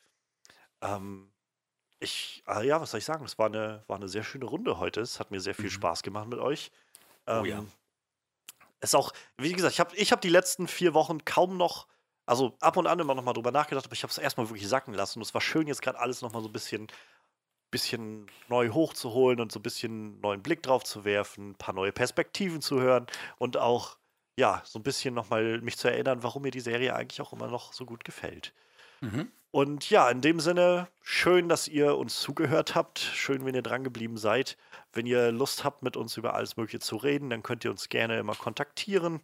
Äh, schreibt uns gerne einen Kommentar auf Soundcloud oder schreibt uns an auf ähm, unserer Homepage onscreenreview.de oder ihr wendet euch an mich bei äh, Twitter at jkonscreen oder ihr wendet euch an Manuel, der ist dann immer bei Instagram unterwegs mit zwei Kanälen, die auch beide verlinkt sind in dem Track zu dem Ganzen. Und natürlich nicht zuletzt, schaut auf jeden Fall vorbei bei René mit seinem wundervollen You Know Nothing Podcast, der mich immer so ein bisschen ähm, erinnert, was eigentlich jetzt demnächst so gerade auf, auf im Streaming irgendwo zu greifen ist, welche Serien gerade so ja, lohnenswert Stranger sind Things. oder nicht lohnenswert. Was? Noch nie gehört. Keine Ahnung. Und ähm, ähm, ja, René, ähm, äh, habt ihr bald mal, habt ihr bald eine neue Folge anstehen bei euch? Stranger Things. äh, ja, ja, äh, demnächst. Ähm, wahrscheinlich wird es noch nicht um Stranger Things gehen. Ähm, vielleicht geht es eher in die Gaming-Richtung das nächste Mal. Aber da ja am 4. Juli, jetzt mache ich mal Werbung für Stranger Things, äh, Stranger Things anläuft, ähm, bin ich mir ziemlich sicher, dass das auf jeden Fall noch eine größere Folge wird, weil da habe ich jetzt zum Beispiel richtig Bock drauf, so nach Game of Thrones mal wieder so eine ganz große, so ein großes Franchise nochmal in die dritte Staffel gehen zu sehen. In zwei Monaten ist auch schon Ja. Gamescom, ne? wo ich gerade Games höre. Verrückt. Ja, ja, es ist, also jetzt war ja erst E3, Gamescom steht auch Oh, ja, an. das wird wieder eine harte Woche, ey. Bin sehr gespannt.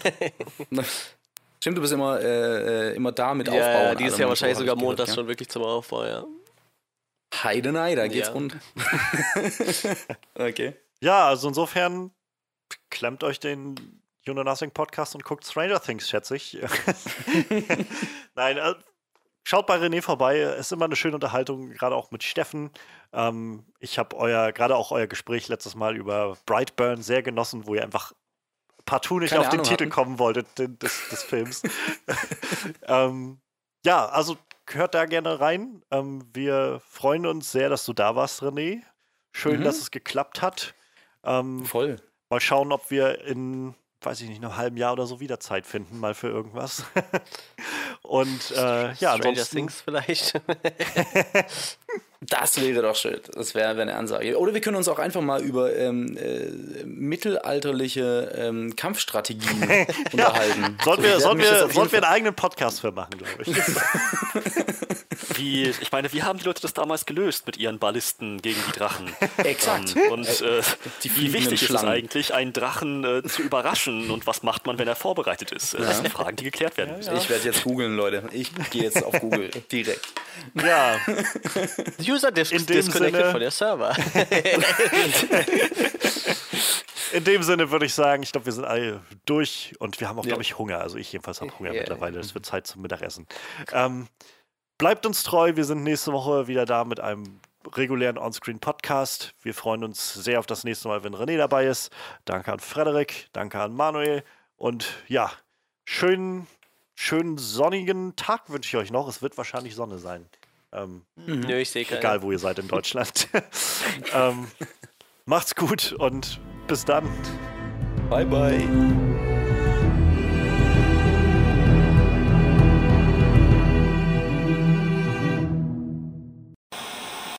Hey, René ist drauf. ich hoffe, er lässt seine Aufnahme laufen. Ja, ansonsten muss ich halt die andere dann irgendwie wieder ransetzen. Ja, dann zählt seins nochmal an und dann Genau. setzt du da rein.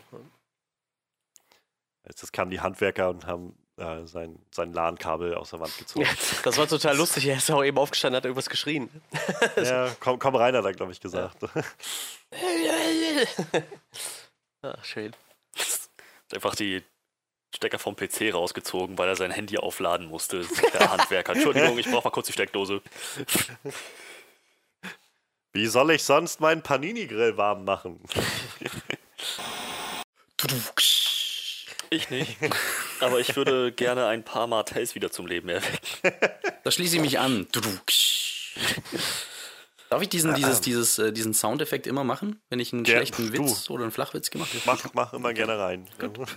Ich werde es dann rausschneiden und immer so ein Ohr, Ohr, Ohr, Ohr drunter legen. Wunderbar.